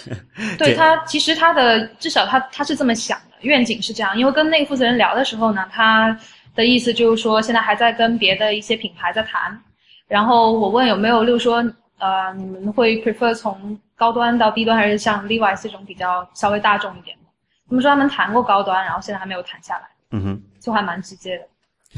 Real，你是不看好把输入设备做到纺织物，说做到布料这件事情本身，还是不看好 ATAP 来做这件事情前者啊前者对，前者有蛮多在做的，其实 Google 不算第一家吧。我我是说不看好这个方向，并不看不是不是看好呃呃那个 OK P 这这做的这个就不是 Project Jacko 本身，而是这个嗯方向是错的。我觉得那你看好 Brillo 吗？我们过渡到今天最后一个话题，就是 Brillo 的情况有点特殊，你可以大概理解成它就是 Google 应对那个苹果那个 Home Kit 的一个方案，对吧？嗯，但是具体怎么样，我觉得这里可能还是有一个这个可这但这个可行性要比那个 Project Chaco 高多了，这个是有切实存在需求，而且是不会我们觉得很 weird 的东西。啊、你你觉得这像不像是我我看到那个我就想到那个 Alan Kay 那句名言，把它反过来，就这有点像是 People who are really serious about hardware should make their own software，就是说这件事情现在正说反说好像没有太大区别，哦，对哦，对哦，就是反正你得两个都一起做，没错啊不，但是你看嘛，就是 Google 一直中中国的话叫什么？两手都要抓，两手都要硬，对吧？对，那你看 Google Google 一直做软件嘛，嗯，然后现在他觉得说哦，物联网是一个很重要的方向。那么，但是其实你刚才讲到 HomeKit 哈，呃苹果这块倒是没有特别为物联网做什么事情，HomeKit 仍然是建立在 iOS 基础上的。哎一个，倒也不是了。HomeKit 其实他们做了蛮多事情的，只是现在还没有没有到发力的时候吧。因为据我所知，是有很多厂商在基于 HomeKit 做一些什么下一代智能家电，但是因为就 HomeKit 是去年发布的东西嘛，对吧？我们并不指望说今年它就已经有产品了，可能是今年下半年哦，它会有的，它会有的。今天录音之前，今年会有这个下半年会陆陆续续会有产品逐渐发布出来。对对对但真正你看它有一个所谓的协同的效应和效果，至少是明年或者是后年的事情了。所以从这个角度来讲，我觉得 Brillo 它现在打个基础，把这个这个 API 弄出来，它也还有一个什么叫 Wave 的 protocol 嘛，那个通信协议，这些弄起来是一个为了构建两三年或者三四年以后的这么一个我们想象中的那个智能家庭的这么一个基础的时候，需要必备的一个条件。对我对 Wave 有一点疑问的是，它像一个语言吗？所以说就是不同的设备之间可以沟通，像这样吗？其实我更愿意理解成它是一种格式吧，就是说已经呃格式对一种或者说一种标准，就是说我们都说同一套这个词汇，我们在表达同一套同一套意思，那我不同类型的家居，可能我这里有个空调，那里有个冰箱，这里有个热水器，嗯，互相能够通信知道，哎，谁该谁该干嘛了，然后这个时候可以用一个同样的格式发放到把这个信息送到一个比如说以安卓手机或者是为中心的这么一个设备上面去，这样的话，你整个所谓的这个、这个 smart home 才能够做起来，而不是说 smart air conditioner、smart fridge，对吧？就所以要、要联网嘛，要联网才有价值。虽然我到目前没没想出来这个冰箱和空调联网能产生什么样的东西。就不同的场景吧，就不同的情景下面每一个设备之间要怎么协同？你能描述出一个场景是需要冰箱和空调之间协同的吗？实验艺术表演，不，我们考虑一个 typical home 的的的的这么一个这个使用场景吧。的确比较难想到，对，所以它不是每一个每一个之间都要沟通嘛？对，所以其实这里面其实是有问题的，就是说我们这里我们讲那个 sell 这个 smart home 的这个大概念的时候，其实是先有先有答案，再去找那个问题是什么。这个其实是做产品的话，其实是很危险的，因为你得先有一个明确的痛点需求要解决，才去讲，哎，我能通过什么样的方式来实现。那现在我们是属于一个打基础的阶段，说，哎，我们现在做出了，我们有砖了，我们有瓦了，我们可以干嘛呢？能不能盖个房子？哎，好像还差一个梁，是不是？所以要做这么一件事情。嗯哼，对，所以现在来评评价到底说是 HomeKit 怎么怎么样，还是说 Brillo 怎么样，我觉得可能还有点太早吧。对，我觉得信息会比较少。然后那个 Wave 好像是你必须要用 Brillo 才能够用，但是 Brillo 本身你可以就直接用，你不需要配合 Wave 来一起使用。哎，是这样的吗？我还以我理解我理解是说这个 Wave 是一个协议，然后这个 Brillo 是只是它的一种操控的一种一种。呃，不是，现场的话是我现场去问了一下他们 Nest 的那几个人，他们是说你可以直接用 Brillo，嗯然后可以不用 Wave。，OK，对，但是如果你用 Wave，你必须要用先用 Brillo，因为 Brillo 在底在底层。啊，OK。哎，还有一个那个 Android Wear 还没有讲哎。好，呃，其实更新的是一个月之前的嘛，就 Android Wear 最新的那个新版是一个月之前更上去的，然后现场就说一下，对，所以他们现场有展示一些什么样的奇奇怪怪的表吗？就各种各样的表，我倒没有看到特别奇怪的，就 Android Wear 长得都差不多。然后，然后还蛮还蛮有趣的，跟一个那个 ST 的设计师在聊，然后他在吐槽上一代的那个 Android Wear，他带了一个 Moto 三六零，他每天要骑车，那他就需要用到呃手表上面的导航。啊，但是因为那个表，对它那个那个表上面经常会熄嘛，就表盘会熄灭，然后你又没有手去操控它，因为你在骑车，OK，然后你如果按，就算你真的按开了按钮，它又会让你重新启动应用，这里导航的那个信息又没有了。嗯所以说他当时想到了解决办法，就是等屏幕快熄的时候，就把手抬起来往鼻子上凑一凑，就是摸一下鼻头上擦一擦。对，他们想舔一下吗继续亮，我觉得应该也是可以的。这个让我想到有一个故事，就是据说当年莫扎特有一次在弹一首曲子的时候，他左手在低音区，右手在高音区，然后他在中段要弹一个，就是键键盘中间的部分要弹一个音，结果他用鼻子去弹，没办法，这这是不是也算种族歧视的一种？只有高鼻梁的欧洲人才能这么玩。啊，没，just kidding。啊、其实我觉得这次，因为我之前没有太关注它 Android Wear 升级那个版本，就是我觉得当然最大亮点，之前我们在呃节目开始的时候讲那个 Apple Watch 的时候已经讲，就是最那个 Always On 嘛，一直点亮的模式。嗯对其实如果它有了就解决那个问题嘛。但是在这种情况下，续航时间怎么办？那个上次那个谁，呃，Pocket Cast 那个开发者他讲是说，哪怕你使用 Always On 这种模式的话，它也可以保也可以保持两天的续航力。我当时觉得蛮吃惊的。对，因为它有一个 black and white mode，、嗯对，就但是即便是那样，它还是要费电去点亮的呀，对吧？对，但你看它那个屏幕，它那个效果就是，呃，例如说一个一个地图，然后那个地图只只剩下路的线是白的，就是那种线条然后整个屏都是黑的对？对对对，那我觉得其实已经够了，是黑的，然后上面有一些白的，很简单的一些东西。对对，你用这个导航的这个消息就可以已经够了嘛？我觉得是已经挺好的一件事情。对，是的，就够了。对，然后或者说你去购物有个清单，然后黑白这样显示错就已经够，了。对，这样就很好。但他们那个用了一个 always on mode，这个就是一直点亮模式之后有一个好处，就是它可以解放出那个那个叫不手腕的知识，就是转一圈或者怎么样。他们把那个做了用来翻页嘛，上下滚的这个一个一个一个 gesture。我这个还蛮有意思的，就是我们现在在苹果手表上，你是抬起来，那个还挺好玩的。对啊，抬起来看一下，这个东西就浪费掉了一个嗯 gesture 嘛。但是如果他把那个就一直亮的话，他就可以要我我再抖一下，就是这种这种就抬起来晃一下，就等于是翻屏了嘛。那我知道你在现场有试那个效果啊，怎么样？还挺还挺准的啊，就是基本上我没有我没有翻不了的时候，所以说还还挺好，挺好，挺好。其他呢？你觉得还有什么这个 Android 有什么体验？觉得要吐槽或者是要赞的？好像我觉得还我觉得还还挺不错的，就是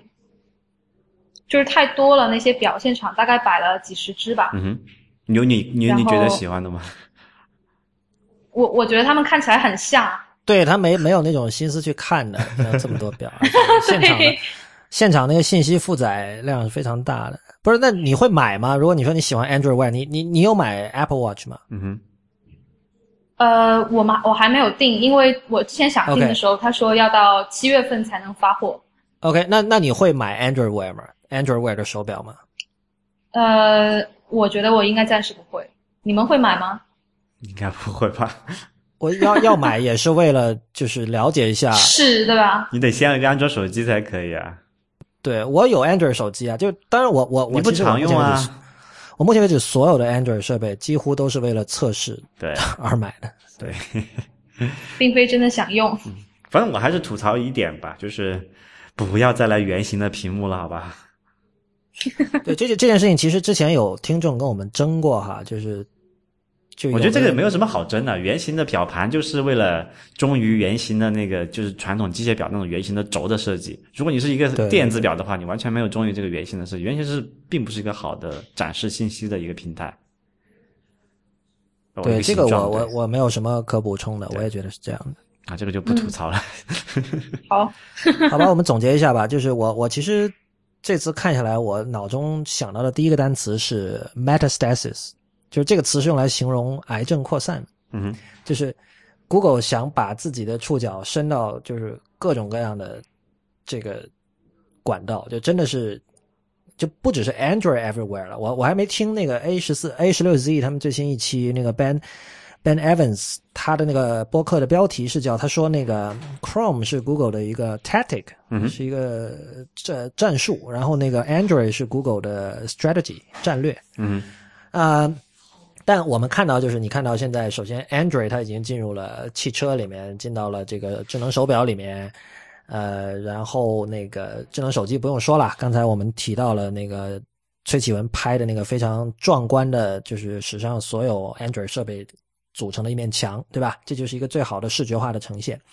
然后另一方面，像 Project 呃叫什么 Jacquard，他试图进到这个布料里边，这个 Real 是 Real 不看好的一个方向哈。嗯。然后另外一方面，从这个地缘政治上来说，它又在往第三世界，往所谓的新兴市场，也就是经济相对落后的国家和地区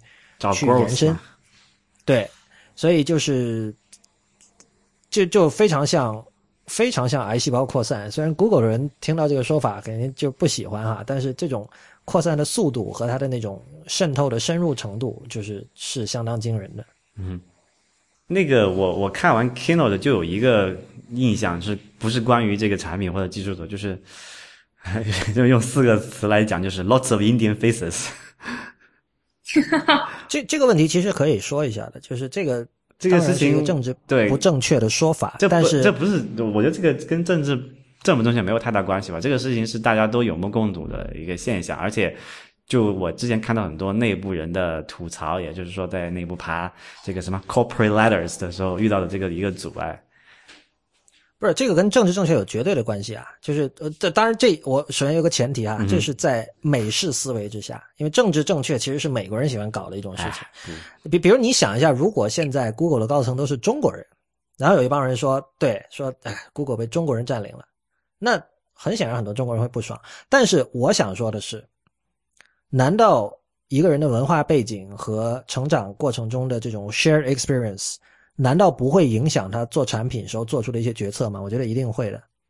其实，就我觉得他这个还蛮，就是我们先不说这件事情的这个什么这个感情判断也好，价值判断也好，但是这件事情对刚才你讲的那个 Google 的那种癌症式的扩散其实是有帮助的呀。因为印度肯定是一个他们很大的一个市场，对不对？他们做的很多一样事情都在印度，比如说推那个什么 Android One，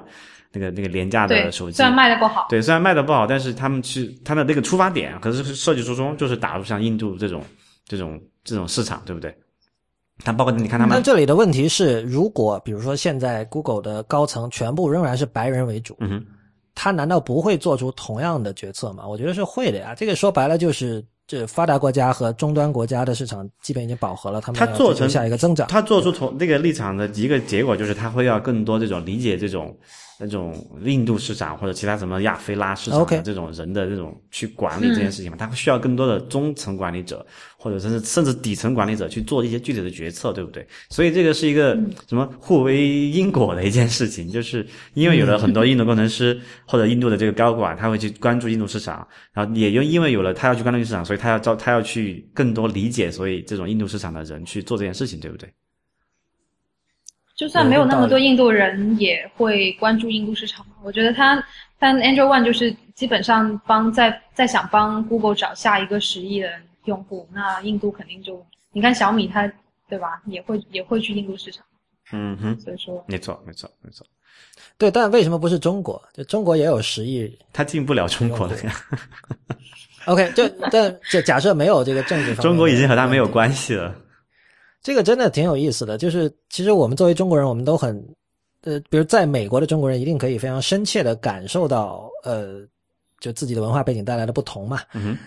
我相信，我我觉得如果有人试图否认说，哦，这种不同不会在我们做一个科技产品上造成什么影响，我觉得这个有点自欺欺人。说实话，嗯哼，肯定是有影响的，对。